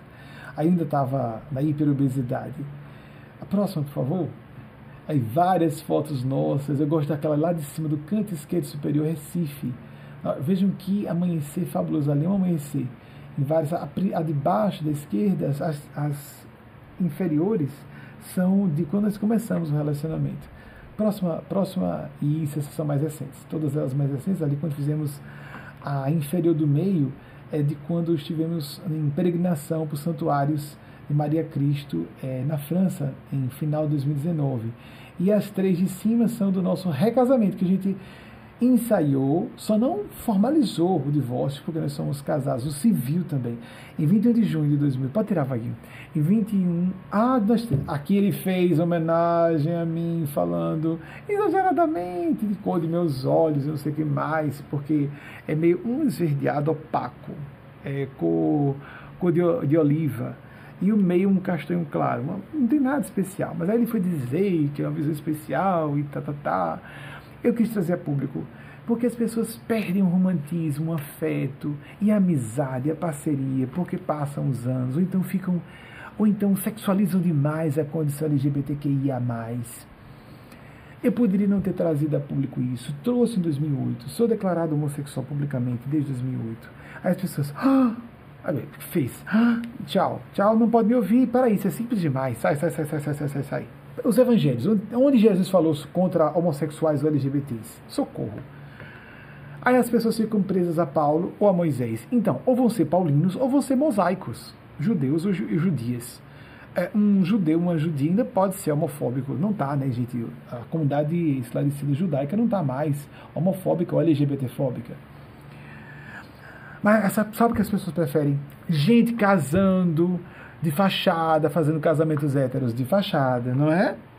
Gente dizendo que essa celibatária é celibatária PN, píncaros nenhuns. Está cheio de fantasias experiências aí por fora, pela vida, os distúrbios sexuais. Oh, gente, a gente tem que sair disso, né? Quando eu falo de que sou de direita, como falei recentemente, é importante que eu fale isso, é o meu sentimento de que eu sou de direita. Não é dizer que eu seja conservador propriamente, não. Não, eu sou progressista. Aqui nos Estados Unidos nós só temos dois partidos, basicamente: o republicano e o democrata. Não é? E os dois são de direita. Os democráticos, os, os, aqueles que são afiliados ao Partido Democrata, são progressistas. São a favor de todas as minorias. São, na minha opinião, os direitistas do bem. E os republicanos querem tudo parado, tradicional, só fazem uns ajustes políticos para umas concessõezinhas, mas na verdade querem tudo parado. Quem é contra a evolução é contra Deus. A minha visão de direita é nós termos a consciência de que há hierarquias funcionais e não querer subir o poder para controlar, dominar as pessoas e se beneficiar. Vocês estão entendendo? Porque eu, por exemplo, por ter essa visão que acho que devemos respeitar hierarquias funcionais, eu me coloco a serviço de quem está acima de mim dos meus orientadores espirituais. E passo as pessoas que tanto eles respeitam eu não de domínio, não é relação de poder, de opressão, vocês compreendem, mas de responsabilidade. Se eu estou na posição de poder, eu tenho mais de, deveres, responsabilidades de prestar serviços ao bem comum. Deveria haver concurso público para depois a pessoa se candidatar a um cargo público. Para que a pessoa preste melhor seu serviço. Na minha opinião, deveria ser assim deveriam ser pessoas de alto saber, de ciência política, de economia, de psicologia. Chega um monte de gente ao poder e aí delegam a equipes que nem sabem definir quem é que vai ficar na sua equipe. Claro, são pessoas às vezes que não foram avaliadas se são psicopatas ou não. Nós temos como ter um atestado médico se uma pessoa está psicologicamente preparada a assumir um cargo público ou não, mas alguém já ouviu dizer de atestado médico de uma banca transdisciplinar se uma pessoa está preparada ou não a assumir um cargo público? No futuro vai existir tudo isso, gente. Então, se alguém ficou confuso quando eu disse que eu sou de direita, eu sou progressista. Mas eu não acho que, ainda acho que a humanidade não sabe se governar. Não, nós somos muito primários.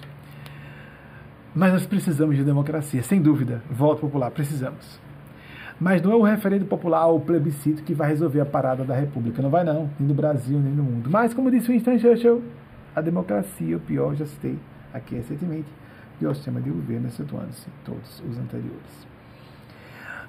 Quando disse que estou há 12 anos com o Wagner, nós nos casamos em 21 de junho de 2009.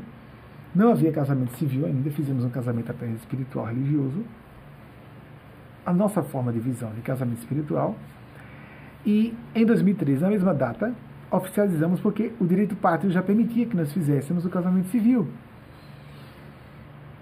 É assombroso nos dois sentidos, é bom e é terrível é complexo, é um desafio, mas nós podemos viver e devemos fazer isso. Agradeço a Wagner que está lá. Vai ficar na descrição. Essa homenagem que ele fez sobre a cor dos. Bobagem. Foi metafórico, foi poético, foi bonitinho, mas vou deixar na descrição porque o dia é a semana e o mês da, da, do orgulho LGBTQIA estou aqui. Não precisaria me apresentar. Deixa de bobagem, você vai se queimar. Eu estou salvando adolescentes de suicídio. Eu sei o que eu estou fazendo e estou dando conta aos meus guias espirituais. Não há conveniência, mas você vai perder seguidores. É cansativo, não é? Não é cansativo? Vamos seguir. É claro que, ah, começamos com as as pesquisas, que bom, foram bem rápidas. Blaise Pascal, 1623, 1662, nem chegou a completar 40 anos, como vocês viram. Próximo, por favor. Já tem? Ou não? William James, 1842, 1910. Excelente, próximo. George Bernard Shaw, Shaw grande gênio da dramaturgia britânica, 1856, 1950. Pascal era matemático. Próximo, por favor. E por fim, Spinoza, 1632, 1677. Nem chegou a completar 45 anos. Holanda. Haia. Nossa, Haia, os tribunal, tribunal de Haia. Será que alguém vai acabar nos tribunais de Haia? Hum, Tribunal Internacional Penal. Hum, não sei, não sei, não sei. Então, quem está mais próximo de mim acaba acompanhando esses fenômenos mediúnicos espirituais com frequência, como falei de Wagner. Muita coisa foi documentada que eu disse que teria ido a. Vou repetir, não desespere jamais, há sempre razões para acreditar. Os pontos que eu apresentei aqui. É, amigos religiosos que atacam segmentos discriminados estão na contramão LGBTQIA+, na contramão do espírito cristão e do pensamento do próprio Mestre Jesus. Estou lendo aqui, eu não uso teleprompter que disfarça que a pessoa está lendo, nem ponto eletrônico. Quando eu estiver lendo, eu vou olhar aqui e vou ler com vocês, certo? Meu sistema é assim, ultra transparente. Chega, não é? Nós temos que. Vamos chegar a uma era em que a telepatia vai estar generalizada. Temos que nos acostumar com isso. Os eletrônicos estão facilitando. As pessoas não podem se esconder mais as grandes hipocrisias estão começando a desaparecer, porque as pessoas vão ser flagradas cedo ou tarde, não é? Nessa época de, uh, de integração de muitos grupos heterogêneos, a importância de eu voltar a esse tópico aqui, do direita, porque nós temos que avaliar se alguém é do bem ou do mal, isso é o que interessa. E não se a pessoa é de direita ou de esquerda, que no Brasil isso é muito confuso, e de fato os partidos de esquerda costumam ser mais progressistas e mais sintonizados com o bem, atualmente pelo menos. É um fato.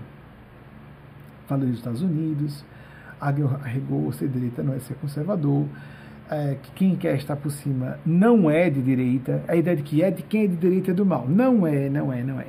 Quem é de direita é a pessoa que compreende que está na posição de poder, é uma posição de responsabilidade e é para qualquer pessoa, não, inter, não interessa o viés político. E eu sei que esse assunto, para um cientista político, pode ser controverso e dizer: é claro que Benjamin não é de direita, esse cara aí é de esquerda completamente politicamente. Eu, eu respeito, acho bonitinho.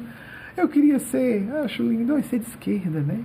Ah, ser da, da turma é, pró-comunista, pró-socialista, socialista, ou centro-esquerda, acho elegante, chique mas eu não me sinto. Tomara que vocês tenham razão, os que forem cientistas políticos. Creio que a melhor forma das sociedades serem harmônicas e felizes seja por meio da orquestração de hierarquias funcionais. E eu acho que isso é uma função de direita. Por exemplo, Chico Xavier descreve na, na cidade astral, a colônia astral, que foi denominada Nosso Lar, que o governador do Nosso Lar estava na posição há mais de 100 anos ininterruptos. Alguém pergunta assim, mas não tem uma eleição não. Que eleição, gente? No plano sublime manda quem deve mandar, não é quem pode, deve. Ele havia renunciado a um plano mais alto de consciência, desceu para servir uma multidão inferior no ambiente em que ele sofria mais. Nós estamos longe disso ainda na Terra, mas vamos chegar a isso. Não vai haver democracia no futuro, porque nós estaremos em outro nível, mas não é agora, mas são séculos para chegarmos a isso ainda. Isso é aristocracia, intelecto moral. É um ser superior. Já pensou se nós estivéssemos na presidência do Brasil assim, ininterrupta? Irmã Dulce, enquanto estivesse encarnada, o Chico Xavier e Irmã Dulce, um presidente e outro primeiro-ministro, per permanentemente. Poderes plenos. O que, que vocês acham?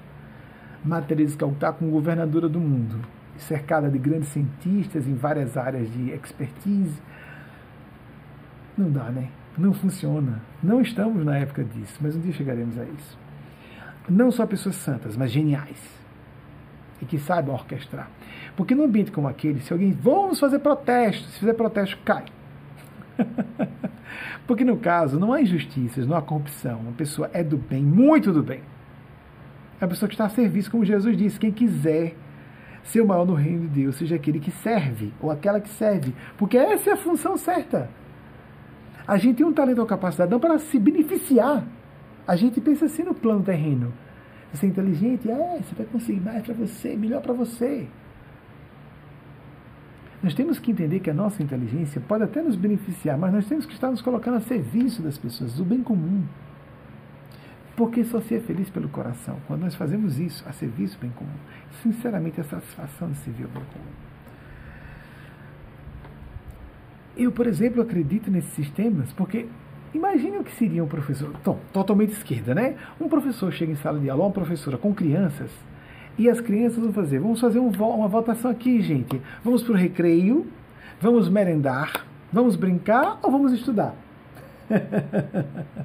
é por isso que eu sou de direita, nesse sentido. Vocês compreendem? Está muito difícil chegarmos lá, mas nós vamos chegar lá. Nós não governamos nossas vidas achei que Jung, achei interessante, trouxe aqui para vocês, Jung falou na sua autobiografia, não vivi minha vida, minha vida me viveu.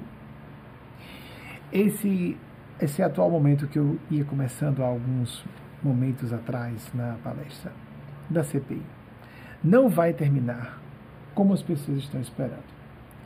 Há forças poderosas em jogo.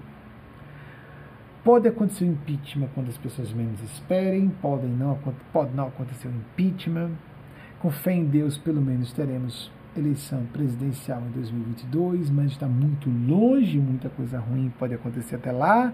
Muita gente está morrendo sem necessidade. Vocês viram as estimativas desse, dos estudiosos na CPI nessa semana, 305 a 400 mil pessoas poderiam não ter vindo a óbito. Deus não erra. Tudo isso está acontecendo porque teria que, que ocorrer. Mas as pessoas que foram responsáveis por isso vão dar contas. Elas não acreditam. Não, são cínicas, ateias, disfarçadas de religiosas. Não acreditam. Mas vão dar contas. Independente de acreditarem ou não. E nós teremos um movimento que está aí. O inconsciente existem dois domínios de realidade que estão sendo ativados. A parte política é um aspecto que está incluso. Os agentes políticos do bem estão sendo instrumentalizados pela divina providência para que algo maior que está fora do controle, é completamente imprevisível, grosseiramente comparando, é como se nós pegássemos uma equação com bilhões ou trilhões de variáveis e pegássemos uma regra de três para tentar resolver aquilo ali. Nossa inteligência humana não, não acompanha isso aí. Estamos lidando com o inconsciente coletivo e com os seres do plano sublime que estão coordenando o nosso inconsciente coletivo. As forças da mente coletiva não são governáveis ao alvedrio do gosto, nem mesmo de um tirano. Porque Adolf Hitler foi até um certo ponto, destruiu a Alemanha completamente, ou quase completamente, durante a Segunda Guerra Mundial, mas ele, ao final das contas, aconteceu o que deveria, foi destruído. E a Alemanha, a Alemanha foi libertada da sua tirania que não precisemos de tanto no Brasil, não é? Agora veja essa questão do nível egóico interpessoal, transpessoal e gerenciamento. Níveis egóico e transpessoal de gerenciamento da própria existência. Você fala de Eugênia Spásia é, da madrugada de hoje. Quanto mais amadurecemos psicologicamente ou nos desenvolvemos espiritualmente, saindo da esfera de controle do ego, menos buscamos decidir. É isso mesmo, gente. É porque a maior parte das pessoas não tem ego ainda bem desenvolvido. Então, assim, trabalhar, tomar decisões responsáveis. Quem já desenvolveu completamente o ego vai passar para a faixa transpessoal. Em inglês é personal e transpersonal. É mais é, coerente. A gente teria que dizer egóico e transegóico. Em português cristão não tem transegóico, né? Então, quando saindo da esfera do controle do ego, menos buscamos decidir, mas sim verificar qual a decisão mais acertada deve ser percebida, qual é a decisão mais acertada, para um dado momento. Ou seja, começamos a gerenciar nossas existências de uma perspectiva transpessoal, supralúcida. Não a decisão que nós tomemos, mas que já está tomada, que nós temos que só detectar qual o caminho, seguir um fluxo. Ou seja, ter ego desenvolvido, quem eu sou, o que eu devo fazer, quais são minhas responsabilidades, é uma das funções, inclusive, princípios de todas as escolas de psicologia e de todos os métodos clínicos de psicoterapia. Muito bem. Esses seres superiores que regem nossos destinos, amigos e amigas, vimos para cá.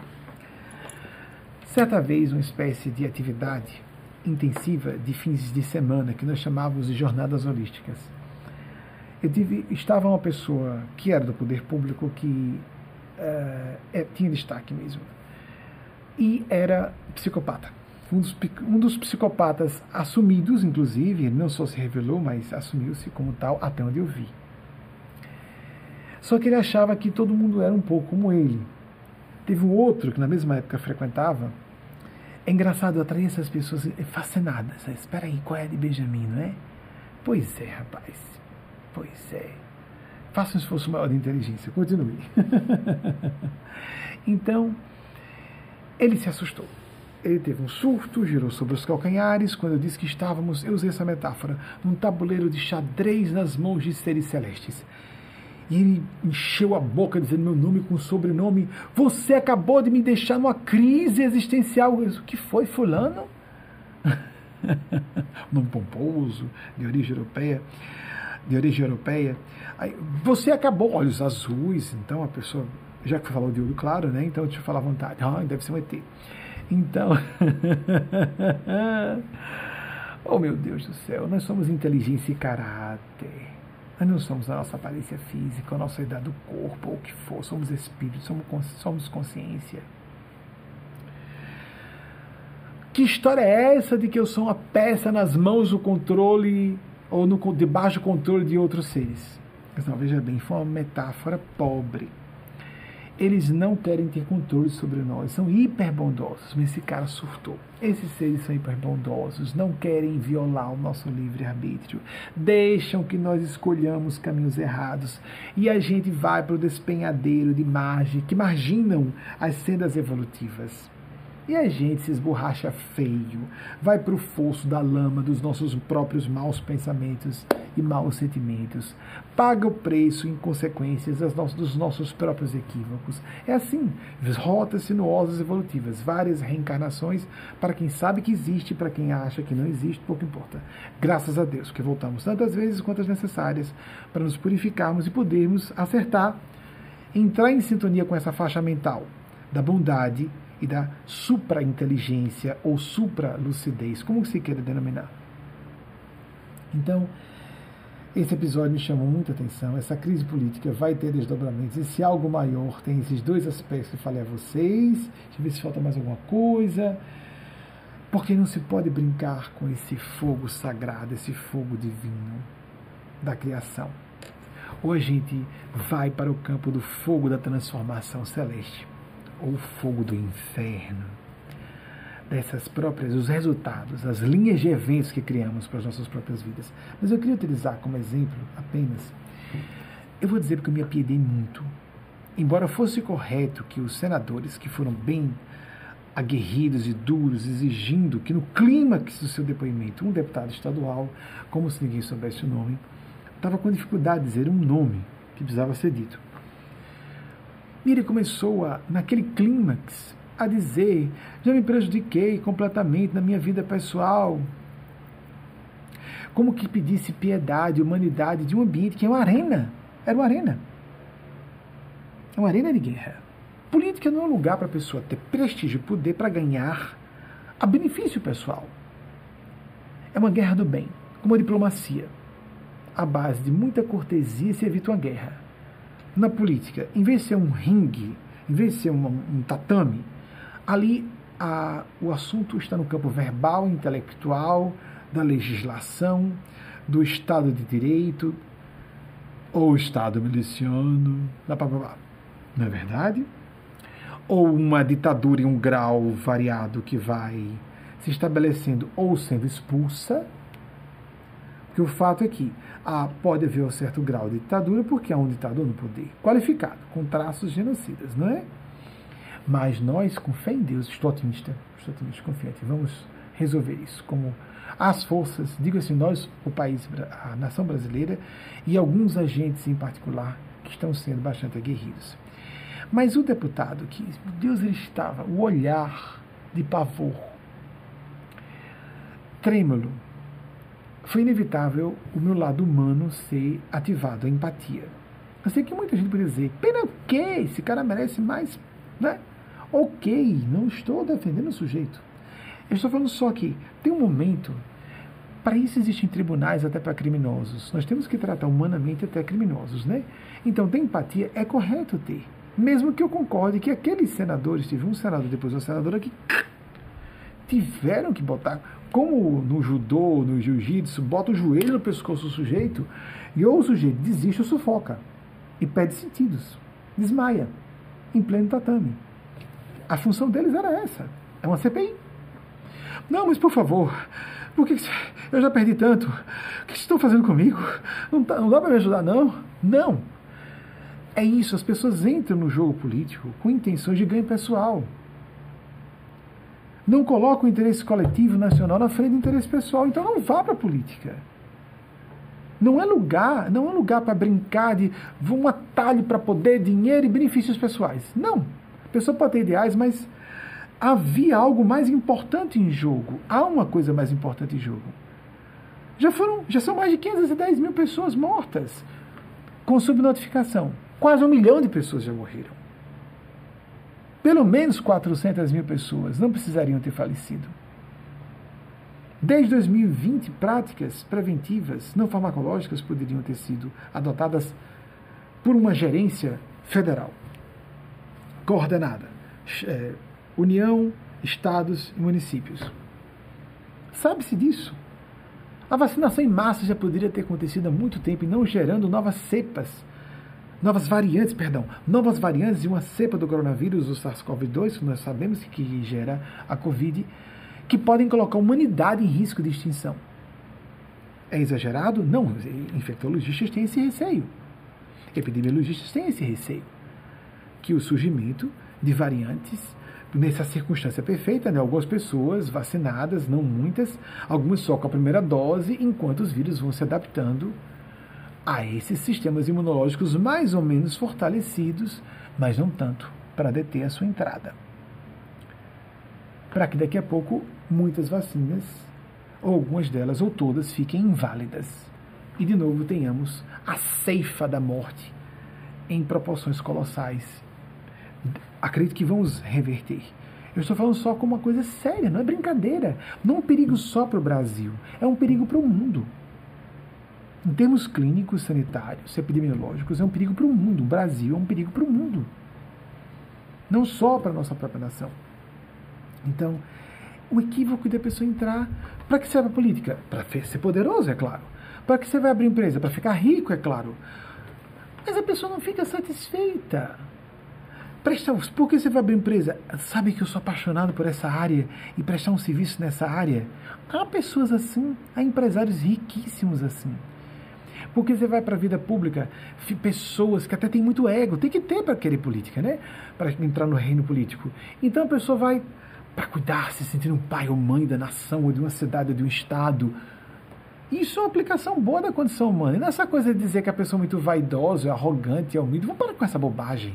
Vamos procurar ver se as pessoas são decentes. Se estão fazendo bem, trabalhando para o bem comum, essa preocupaçãozinha brasileira, essa brasileirite, safadite, falsite, é humilde ou não? Oh, vamos parar com isso, vamos ser um pouquinho mais profundos, vamos ser um pouquinho mais profundas, mais maduros, mais maduros, mais inteligentes, mais informados e menos falsos e falsas. Porque tem gente que sabe que a humildade não está em jogo, mas faz de conta que está.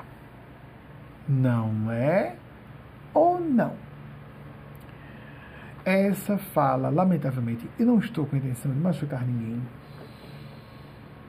É federal deputado federal, ou desculpe, eu falei estadual, me desculpe, eu sabia que era federal, mas obrigado por me corrigirem. Eu falei deputado estadual, me perdoe.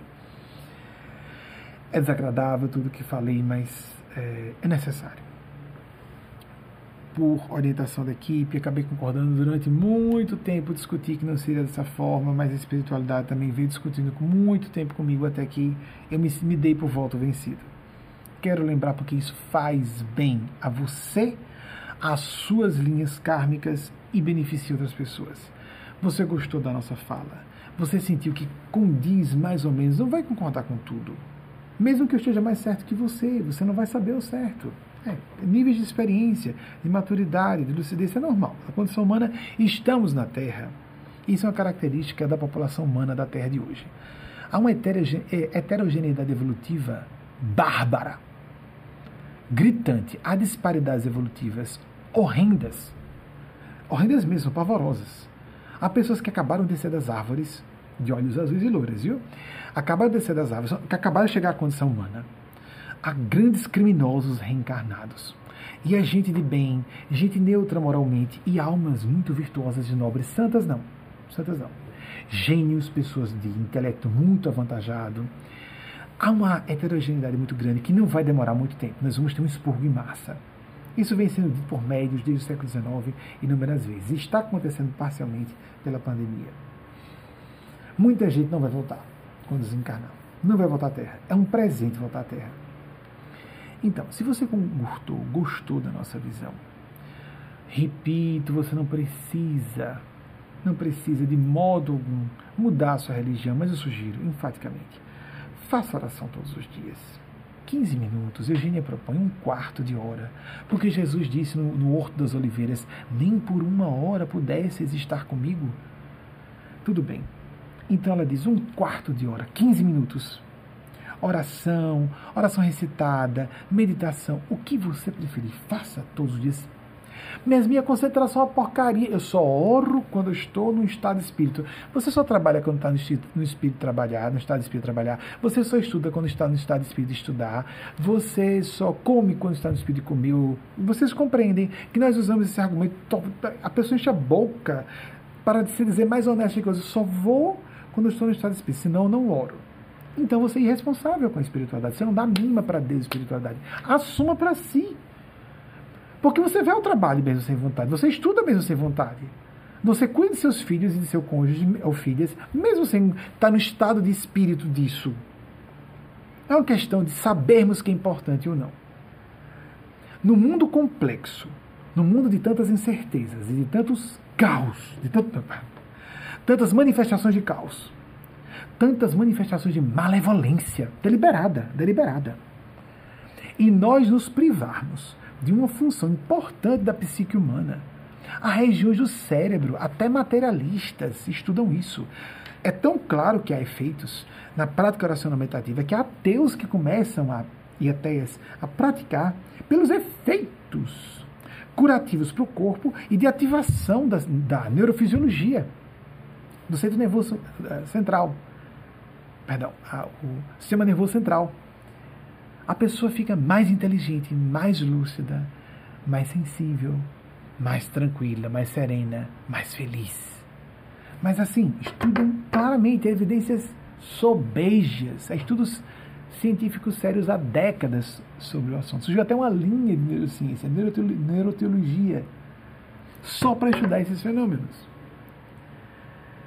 Então, desperdiçar uma função como essa, sem contar que essa visão de que é só a questão do uso do cérebro completo acha pouco? Tudo bem. Mas há mais. Há fenômenos paranormais místicos que, místicos que indicam que essas atividades oracionais não abrir a mediunidade, que vai confundir, a pessoa se confunde com o encarnado do lado e com ela própria, ainda vai ter contato com outras inteligências fora do corpo que enganam mais facilmente. É um perigo. A função não é desenvolver mediunidade, a função é desenvolver espiritualidade, porque a mediunidade ou paranormalidade que seja, vai, vão surgir essas funções naturalmente na medida da necessidade da, da necessidade da pessoa. O que nós temos que fazer é, sendo médios ostensivos ou evidentes ou paranormais mais ostensivos ou não, é trabalhar a conexão com a nossa supraconsciência, os sentimentos mais altruísticos, de interesse sincero pelo bem comum, a razão mais pragmática, objetiva, voltada para uma leitura o mais fiel possível da realidade como ela é, e não como nós gostaríamos que fosse, projetando nossas fantasias, projetando e buscando evidências. Lembra daquele princípio da física quântica?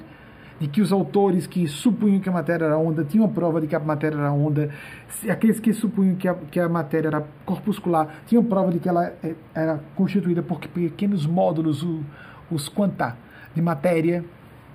Aí daí veio o termo física quântica. Então, nós queremos ter uma visão de que a vida é só morte e a gente morre com o corpo, vamos ter provas disso, vamos ter evidências. Mas que nós somos algo mais além do corpo, teremos evidências também. Você quer escolher o quê? O que, é que nós ganhamos em ser cínicos, desesperados e acharmos que está tudo aqui? Estamos aqui, entregues às forças do acaso, sem propósito e nexo nenhum, e como se fôssemos aqui cada um por si, Deus contra todos. Não tirem a palavra Deus daí, tá certo? Mesmo que não respeitem a palavra. Não brinquemos com esse assunto. Porque quem está brincando não sabe com que está brincando. Sugiro. Assim como se diz, ah, sapatear na cabeça de Satanás. Cuidado, esses gênios das trevas existem, viu? Existem os gênios celestes que nos respeitam, mas os gênios das trevas não, querem invadir, querem dominar e controlar. E se a gente der abertura, cai. Jesus alertou: cuidado, que por sair um espírito ruim, que pode ser um padrão, um vício ou até uma personalidade fora do corpo, não vai traga mais outros sete para deixar aquela casa em situação pior do que estava antes, quando só tinha um espírito perturbador, que pode ser de fato uma personalidade fora do corpo, pode ser um vício mental, emocional, de comportamento, etc, etc, etc. Não só vício em tóxicos, sejam é, drogas legais ou ilegais. Muito além disso. Então, tenha esse hábito, um quarto de hora por dia. Faça a prática do Evangelho. O meu kardecista propõe uma vez na semana, chama de culto do Evangelho no lar, com a família toda uma vez na semana. Nossa organização Movimento e os mestres daqui pedem que se faça todos os dias isso. Que nós temos que tomar banho todos os dias, não é? Oração de 15 minutos e prática do Evangelho todos os dias. Embora respeitando quem não faz isso é uma deficiência, é um problema. Façam. Está na literatura de André Luiz, Chico Xavier. Chico Xavier não foi só líder do meio kardecista. Allan Kardec não foi cientista só para o meio kardecista. Ele não queria criar uma religião. Faça isso. No nosso site há explicações de como fazer a prática do evangelho diária. Faça. Se você gostou dessa palestra, compartilhe nas suas redes sociais. Mande para outras pessoas. Leve adiante. Fure bolhas. Ajude as pessoas a se salvarem. A escolha tem que ser de cada uma e cada um de nós. Se possível, converse com alguém. Terminou, está com alguém mais que acompanhou, que você sabe que, que acompanhou à distância. Converse para que aquela egrégora ou uma alma coletiva, alma de grupo, como Jesus disse, onde dois ou mais estiverem juntos, eu estarei presente em meio a eles ou elas. Aquilo que Napoleão Hill, pai da psicologia do êxito, chamou de é mastermind, uma mente mestra que é superior à união das duas. Reflita. Crie essa, esse pequeno grupo, nem que seja assim, conversando com alguém à distância. Tente assistir ao vivo. Sempre esse grupinho pequenininho. Vocês já viram, né? Quando vocês vão ver as visualizações das palestras anteriores, a quantidade é muito maior. As pessoas vão vendo, é o hábito da atualidade. Mas, se possível, existe algo místico em assistir ao vivo? Tente, se possível, pelo menos inscreva-se no nosso canal. Isso ajuda você a receber e passar adiante também. Curtir para que haja uma expansão do efeito do algoritmo do YouTube e colocar o sininho para você ser avisado ou avisada de que chegaram novas publicações. Espero ter prestado um bom serviço na medida de minhas condições. Qualquer deficiência, qualquer falha, assim como o pessoal me corrigiu aqui, somos seres humanos, nós falhamos em todas as funções. A intelectiva, a mnemônica, a vernacular, a mediúnica, há falhas a todo momento, a gente vai corrigindo. Qualquer falha que vocês tenham percebido nas minhas argumentações ou não concordaram com alguma coisa, atribuam a mim, não aos seres que eu represento. Eu peço desculpas pela minha condição humana, graças a Deus, assumidamente muito humano, falível e normal. Me sinto apenas uma pessoa honesta tentando praticar, prestar um serviço, praticar o bem dentro da minha área vocacional. Não vejo nada especial, é meu dever fazer isso. Simples assim. Mas os seres que eu represento não são humanos. Não como entendemos como humanidade. Não são. E ai de mim também se não disser isso.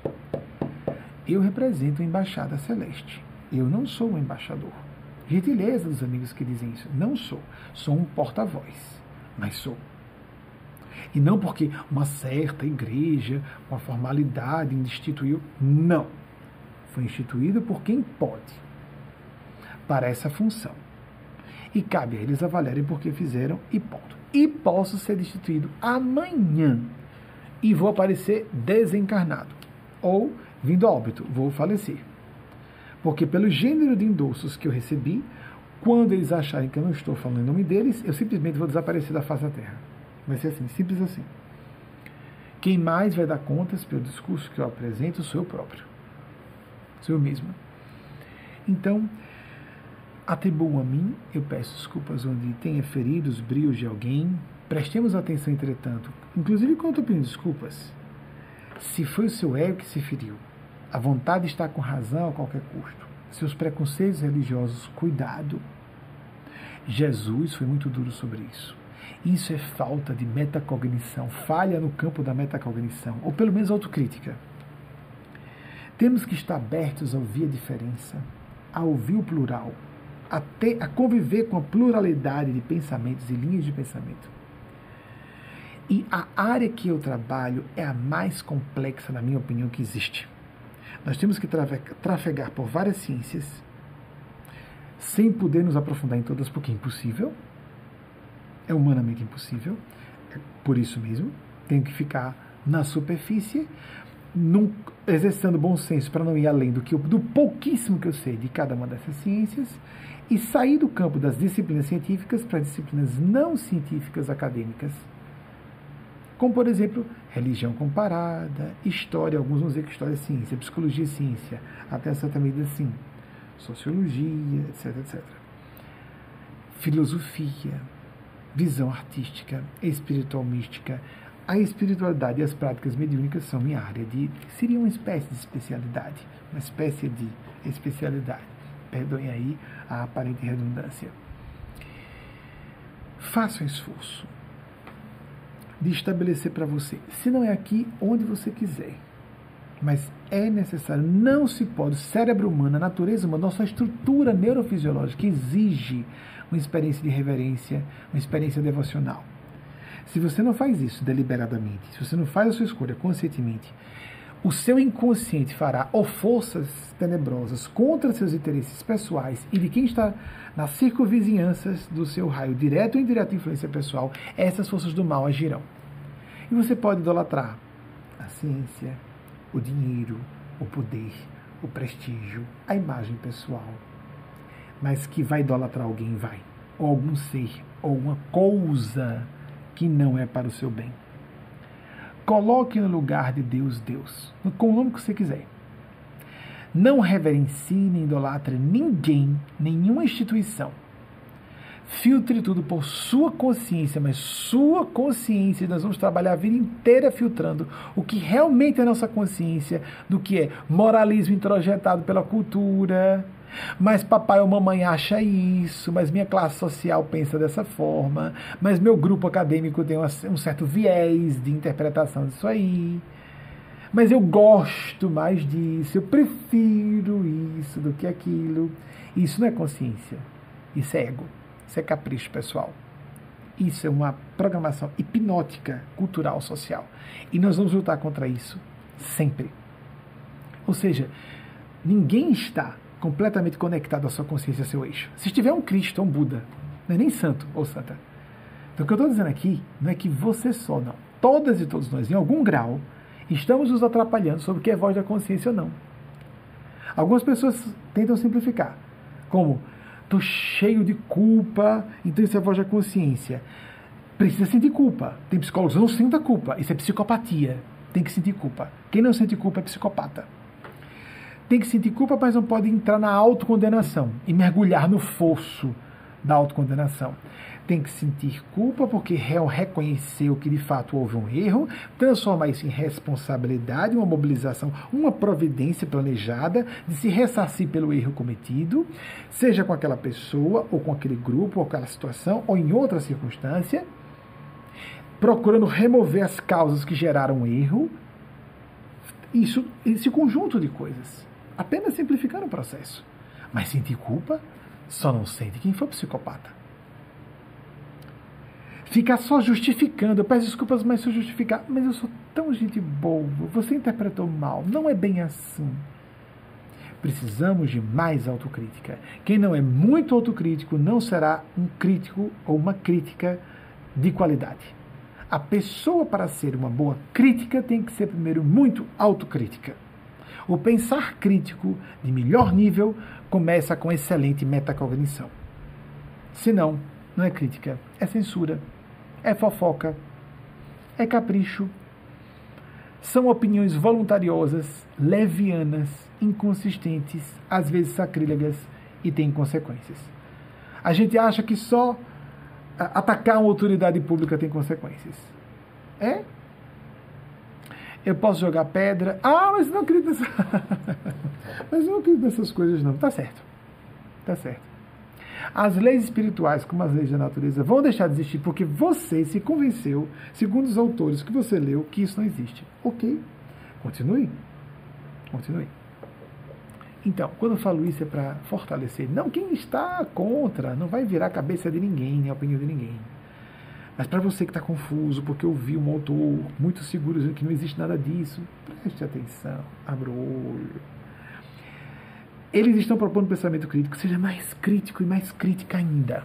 E você vai ver, preste atenção, qual a intenção dessa pessoa? Porque ela quer tanto dizer que Deus não existe? Porque ela está no lugar de Deus, ela é o máximo, ela é o centro do mundo. O que ela fala é sempre a verdade absoluta. Observem. Quer desenhar de tudo e de todos, nada pode ser melhor do que elas. Preste atenção, seja mais crítico ainda. Qual o propósito dessa pessoa estar fazendo uma crítica a forças espirituais e de Deus?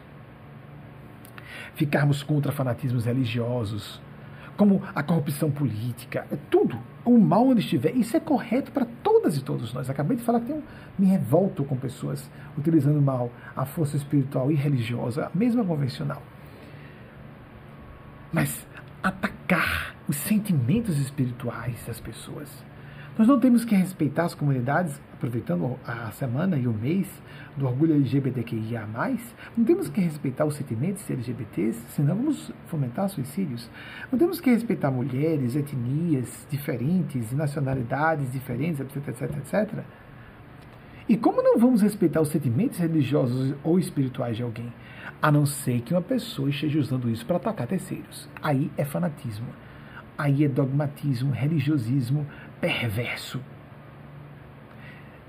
São igrejas que não estão representando Jesus realmente. Jesus disse que haveria falsos cristos e falsos profetas e falsas profetisas. Abramos os nossos olhos. Em todo lugar, gente decente e indecente. Gente que representa o bem e gente que parece representar o bem, mas se prestarmos bem atenção, não estão representando o bem. E todos nós temos percentuais de sintonia com o bem e sintonia com as forças do mal diminuamos esse percentual, porque todos nós somos seres relativamente sombrios. Não somos luminosos completamente, senão seríamos Budas ou Cristos. Nem somos tenebrosos, forças do mal. Tem não, tem não, tem não. Aqui, assim, gênios das trevas mesmo, tem não. Tem gente que é marionete de forças do mal no Brasil, por exemplo, na política, não sei, em altos cargos, altos postos da República, será?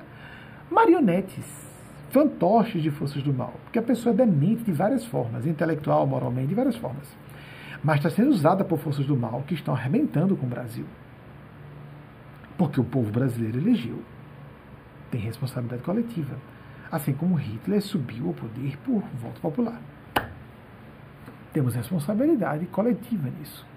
E temos que reagir individual e coletivamente também. Nos posicionando com clareza. Ah, mas não é correto. Não é função. Vamos parar de hipocrisia. Vamos parar de falsidade. De cara engomada, maquiada. Vamos ser mais responsáveis. Mais corajosos e corajosas. Pessoas que só vivem à base de posturas acomodatícias se ajustando às situações de acordo com sua conveniência. Serpentes, como disse Jesus. Sepulcros caiados, brancos por fora, cheios de podridão e rapina por dentro. Raça de víboras, serpentes. Até quando estarei convosco? Até quando vos hei de aturar? Ele está falando só de judeus e judias? Não, de todas e todos nós. Quanto tempo vamos ficar sintonizados com a hipocrisia, esquecidos de viver a autenticidade, a transparência. Não para machucar as pessoas, mas para primeiro sermos honestos, honestas com nós mesmos, nós próprios. Ou vamos viver só de ajustes, de acordo com o que convém no momento. E o que interessa a mim só aos meus, aos meus filhos, e olhe lá. Que haja preocupação consigo mesmo, responsabilidade de adulto e adulta. Com os próprios filhos, é claro, isso é sagrado e filhas, principalmente crianças e adolescentes. Mas não se pode ficar nesse ponto. Porque facilmente as forças do mal nos colocarão contra nós mesmos e os nossos próprios filhos e filhas, por exemplo. Alertemo-nos. Alertemo-nos. Como diz Jesus, vigiai e orai para não cair em tentação. E em Marcos, olhai, vigiai e orai para não cair em tentação. A seguir vocês terão uma mensagem que Eugênia Paz recebeu das mãos de Maria Cristo se a Maria de Nazaré é histórico ou não, fica ao alvedrio de cada um avaliar. Eu acredito que seja opinião pessoal. Se não, fique com a mensagem. E depois uma outra de Eugênia Spazia por outra equipe de produção de vídeos. Uma excelente semana para cada uma e cada um de vocês. Um ótimo restinho de noite de domingo no Brasil, então. Já são 10 e 11, né? 10, 22 e 11 aqui são, perdão, 22 e 11, aqui são 21 e 11. É um excelente restinho de noite domingo e peço desculpas onde pareceu que eu fui menos sensível com os brios ou as crenças de qualquer uma e qualquer um de vocês. Estou aqui a serviço de uma, um grupo que tem uma necessidade. As pessoas que precisam ouvir esse gênero de abordagem precisam muito, porque não estão encontrando em outro lugar. Há uma carência enorme de bom senso nos meios religiosos e espirituais. Há muita baboseira e inconsistência, quando não de dogmatismo cínico, de, de como disse em um certo momento Haddad, de fundamentalismo charlatão, Fernando Haddad. Há muito isso. E, e, pessoas ficam desorientadas, perdidas, angustiadas. Nós estamos com um país sofrendo muito, então preciso falar assim. E graças a Deus vemos na área da liberdade. Não gostou? Aí se desinscreva do canal, não acompanhe. Tem outras pessoas com a falinha mansa, doce. Vamos pensar positivo. Inspire fundo. Perdoe, perdoe, perdoe. Obrigado, obrigado, obrigado, obrigado. A pessoa tá lascando comigo, é minha responsabilidade ser duro com ela. Obrigado, obrigado, obrigado, obrigado. Então, entra como uma certa médica na CPI vestida de branco. É, um... é Marcela Dinei? O nome do, do, do, do humorista. Ou ela está entrando, parece um guia vestida de branco, indo, tão santa, tão pura, né? Aí parece que a pessoa parece um, parece um Buda, ou uma Buda, ou. Foi um pouco de trocadilho mesmo. Estamos cansados disso. Desses simulacros de santidade. Santarrões, santarronas. Nós queremos pessoas de bem. Para o bem, a serviço do bem não com discursos que simulem isso. Porque a pessoa que está fraudando vai ser desmascarada cedo ou tarde. Todos nós somos humanos e humanas, todos temos defeitos e contradições, mas tem um certo limite que depois de, de passar desse limite não se justifica mais. Não se justifica mais. Principalmente quando o mal é feito em larga escala. Nesse campo da LGBTfobia, o, o cinismo e a hipocrisia rolam soltas. Se um homem heterossexual aborda uma mulher heterossexual e diz, ô oh, gata, gostei do seu olhar, mas, ai, que lindo, ele está interessado em me levar para a cama. Mas ele não vai dizer isso, é lógico para mim. Porque se um cara dá uma cantada dizendo, e aí, e diz uma, um palavrão, ou ele não gosta da fruta e está se fazendo de hétero sem ser, ou ele está atacando porque sabe que não tem chance com a moça. Ele quer humilhá-la. Mas um cara que realmente é interessado e acha que tem chance, ele chega com cuidado. Se um homem fizer isso com outro homem, ou uma mulher fizer isso com outra mulher, porque você não disse desde o princípio que você estava com a intenção de me levar para a cama. Então, na hora que você me deu aquele abraço, talvez tivesse alguma coisa. Gente, olha, a gente está num nível de casca de moralismo muito frágil. Vamos quebrar a casca desse ovo, o ovo do dragão e do mal, e enxergarmos o bem realmente. A começar a quebrar essa casca do ovo do mal dentro de nós próprios, nós mesmas. Porque se nós não nos enxergamos com clareza, não vamos interpretar corretamente outras pessoas. Vamos nos enganar mais, porque pontos cegos todos temos. Todas temos. Mas esses pontos cegos serão perigosamente amplos e numerosos se nós não tivermos uma autoconsciência mais profunda. Se não fizermos um exame de consciência, uma investigação mais criteriosa com menos autocomiseração. As pessoas são muito autoindulgentes. Isso, é, isso não é autoindulgência, é autocomplacência. É frouxidão moral consigo. Buscar orientadores, buscar terapeutas, buscar amigos honestos, aliados honestos. Para uma pessoa tive que dizer: olhe, eu estou do seu lado, apenas eu sou um aliado honesto. Se minha consciência disser, sabe lá Deus, eu não posso falar por que eu tive que dizer isso. Se minha consciência disser que é para ser duro, serei duro. E normalmente sou duro à distância, para evitar a pessoa sofrer, porque, na, lamentavelmente, não tenho aptidão. Algumas pessoas fazem isso sem sadismo. Eu reconheço. Que consegue dar uma bronca olhando os olhos da pessoa. Eu tenho muita dificuldade de fazer isso. Pessoalmente sou amável e tenho a confiança, vejam a delegação de confiança, e mandar um áudio dando uma bronca à pessoa. É um documento. Ela pode apresentar em juízo. Mas pode me chamar que eu sustente, digo mais coisas ainda. Uma vez eu, uma vez eu disse a um grupo de pessoas que ficaram assustadas.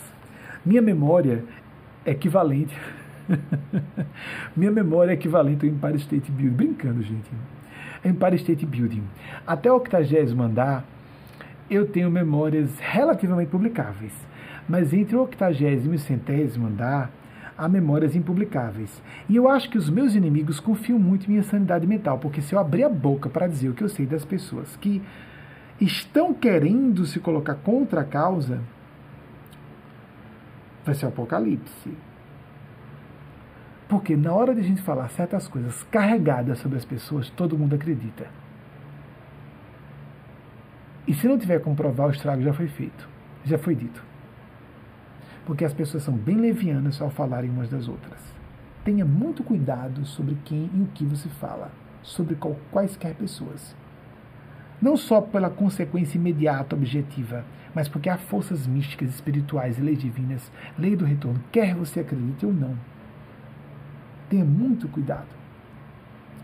Deus é Deus. Deus não é bonzinho, boazinha, não vai perdoar. Deus perdoa, Deus ama. Aquela modulação do amor, a medida infinita do amor de Deus tem muitas modulações infinitas, inclusive com karma. De alguém perdeu que nunca foi dela, por exemplo, o filho, a filha, nunca foi dela. Ou uma pessoa que blasfemou quando falou de Maria Cristo. Não sei se foi o caso da perda de um filho e de uma filha. Ou uma pessoa que blasfemou. Nada é nosso, nem nossos corpos, nem os corpos dos nossos filhos princípio de propriedade. Alienabilidade. Desculpem, se é inalienável ou não. Se nós podemos dispor de alguma coisa. Desculpem a falha de português, breve, pareceu-me. Ou então foi um neologismo. Posso vender, posso alugar, posso manter a posse, se não a propriedade da coisa. E Jesus lembrou disso. Por quantos dias nós podemos fazer alongar nossa existência física ou de nossos entes queridos, só nossa vida física. Tudo que somos e tudo que temos está vinculado ao nosso corpo e ao nosso nome. tudo isso pode ser perdido de uma noite para um dia. E isso é falado, isso nós sabemos e fazemos de conta que não sabemos. Estamos todos debaixo de uma regência de leis espirituais, fazemos de conta que não estamos. É conveniente, é assustador demais. Então eu faço de conta que não existe e começo a soltar coices nessas forças, como se não fosse haver consequências. Haverá. Há. Às vezes a curto prazo. Muitas vezes pioradas essas consequências, porque acumuladas a médio e longo prazos. E muitas vezes a curto, a médio e a longo prazos mais ainda. Que Deus nos dê juízo, nos ajude a nos centrarmos, a buscarmos nosso eixo e a agirmos de acordo realmente com nossa consciência e não com o ego disfarçado, embelezado de nobreza, que não é nobreza coisa nenhuma. É pura vaidade, é puro narcisismo. Nossa Senhora, nosso Senhor Jesus e o grande anjo, que visitou Maria e a fez grávida de Jesus, nos abençoe em nome da face paternal e da face maternal de Deus, hoje e sempre. Assim seja.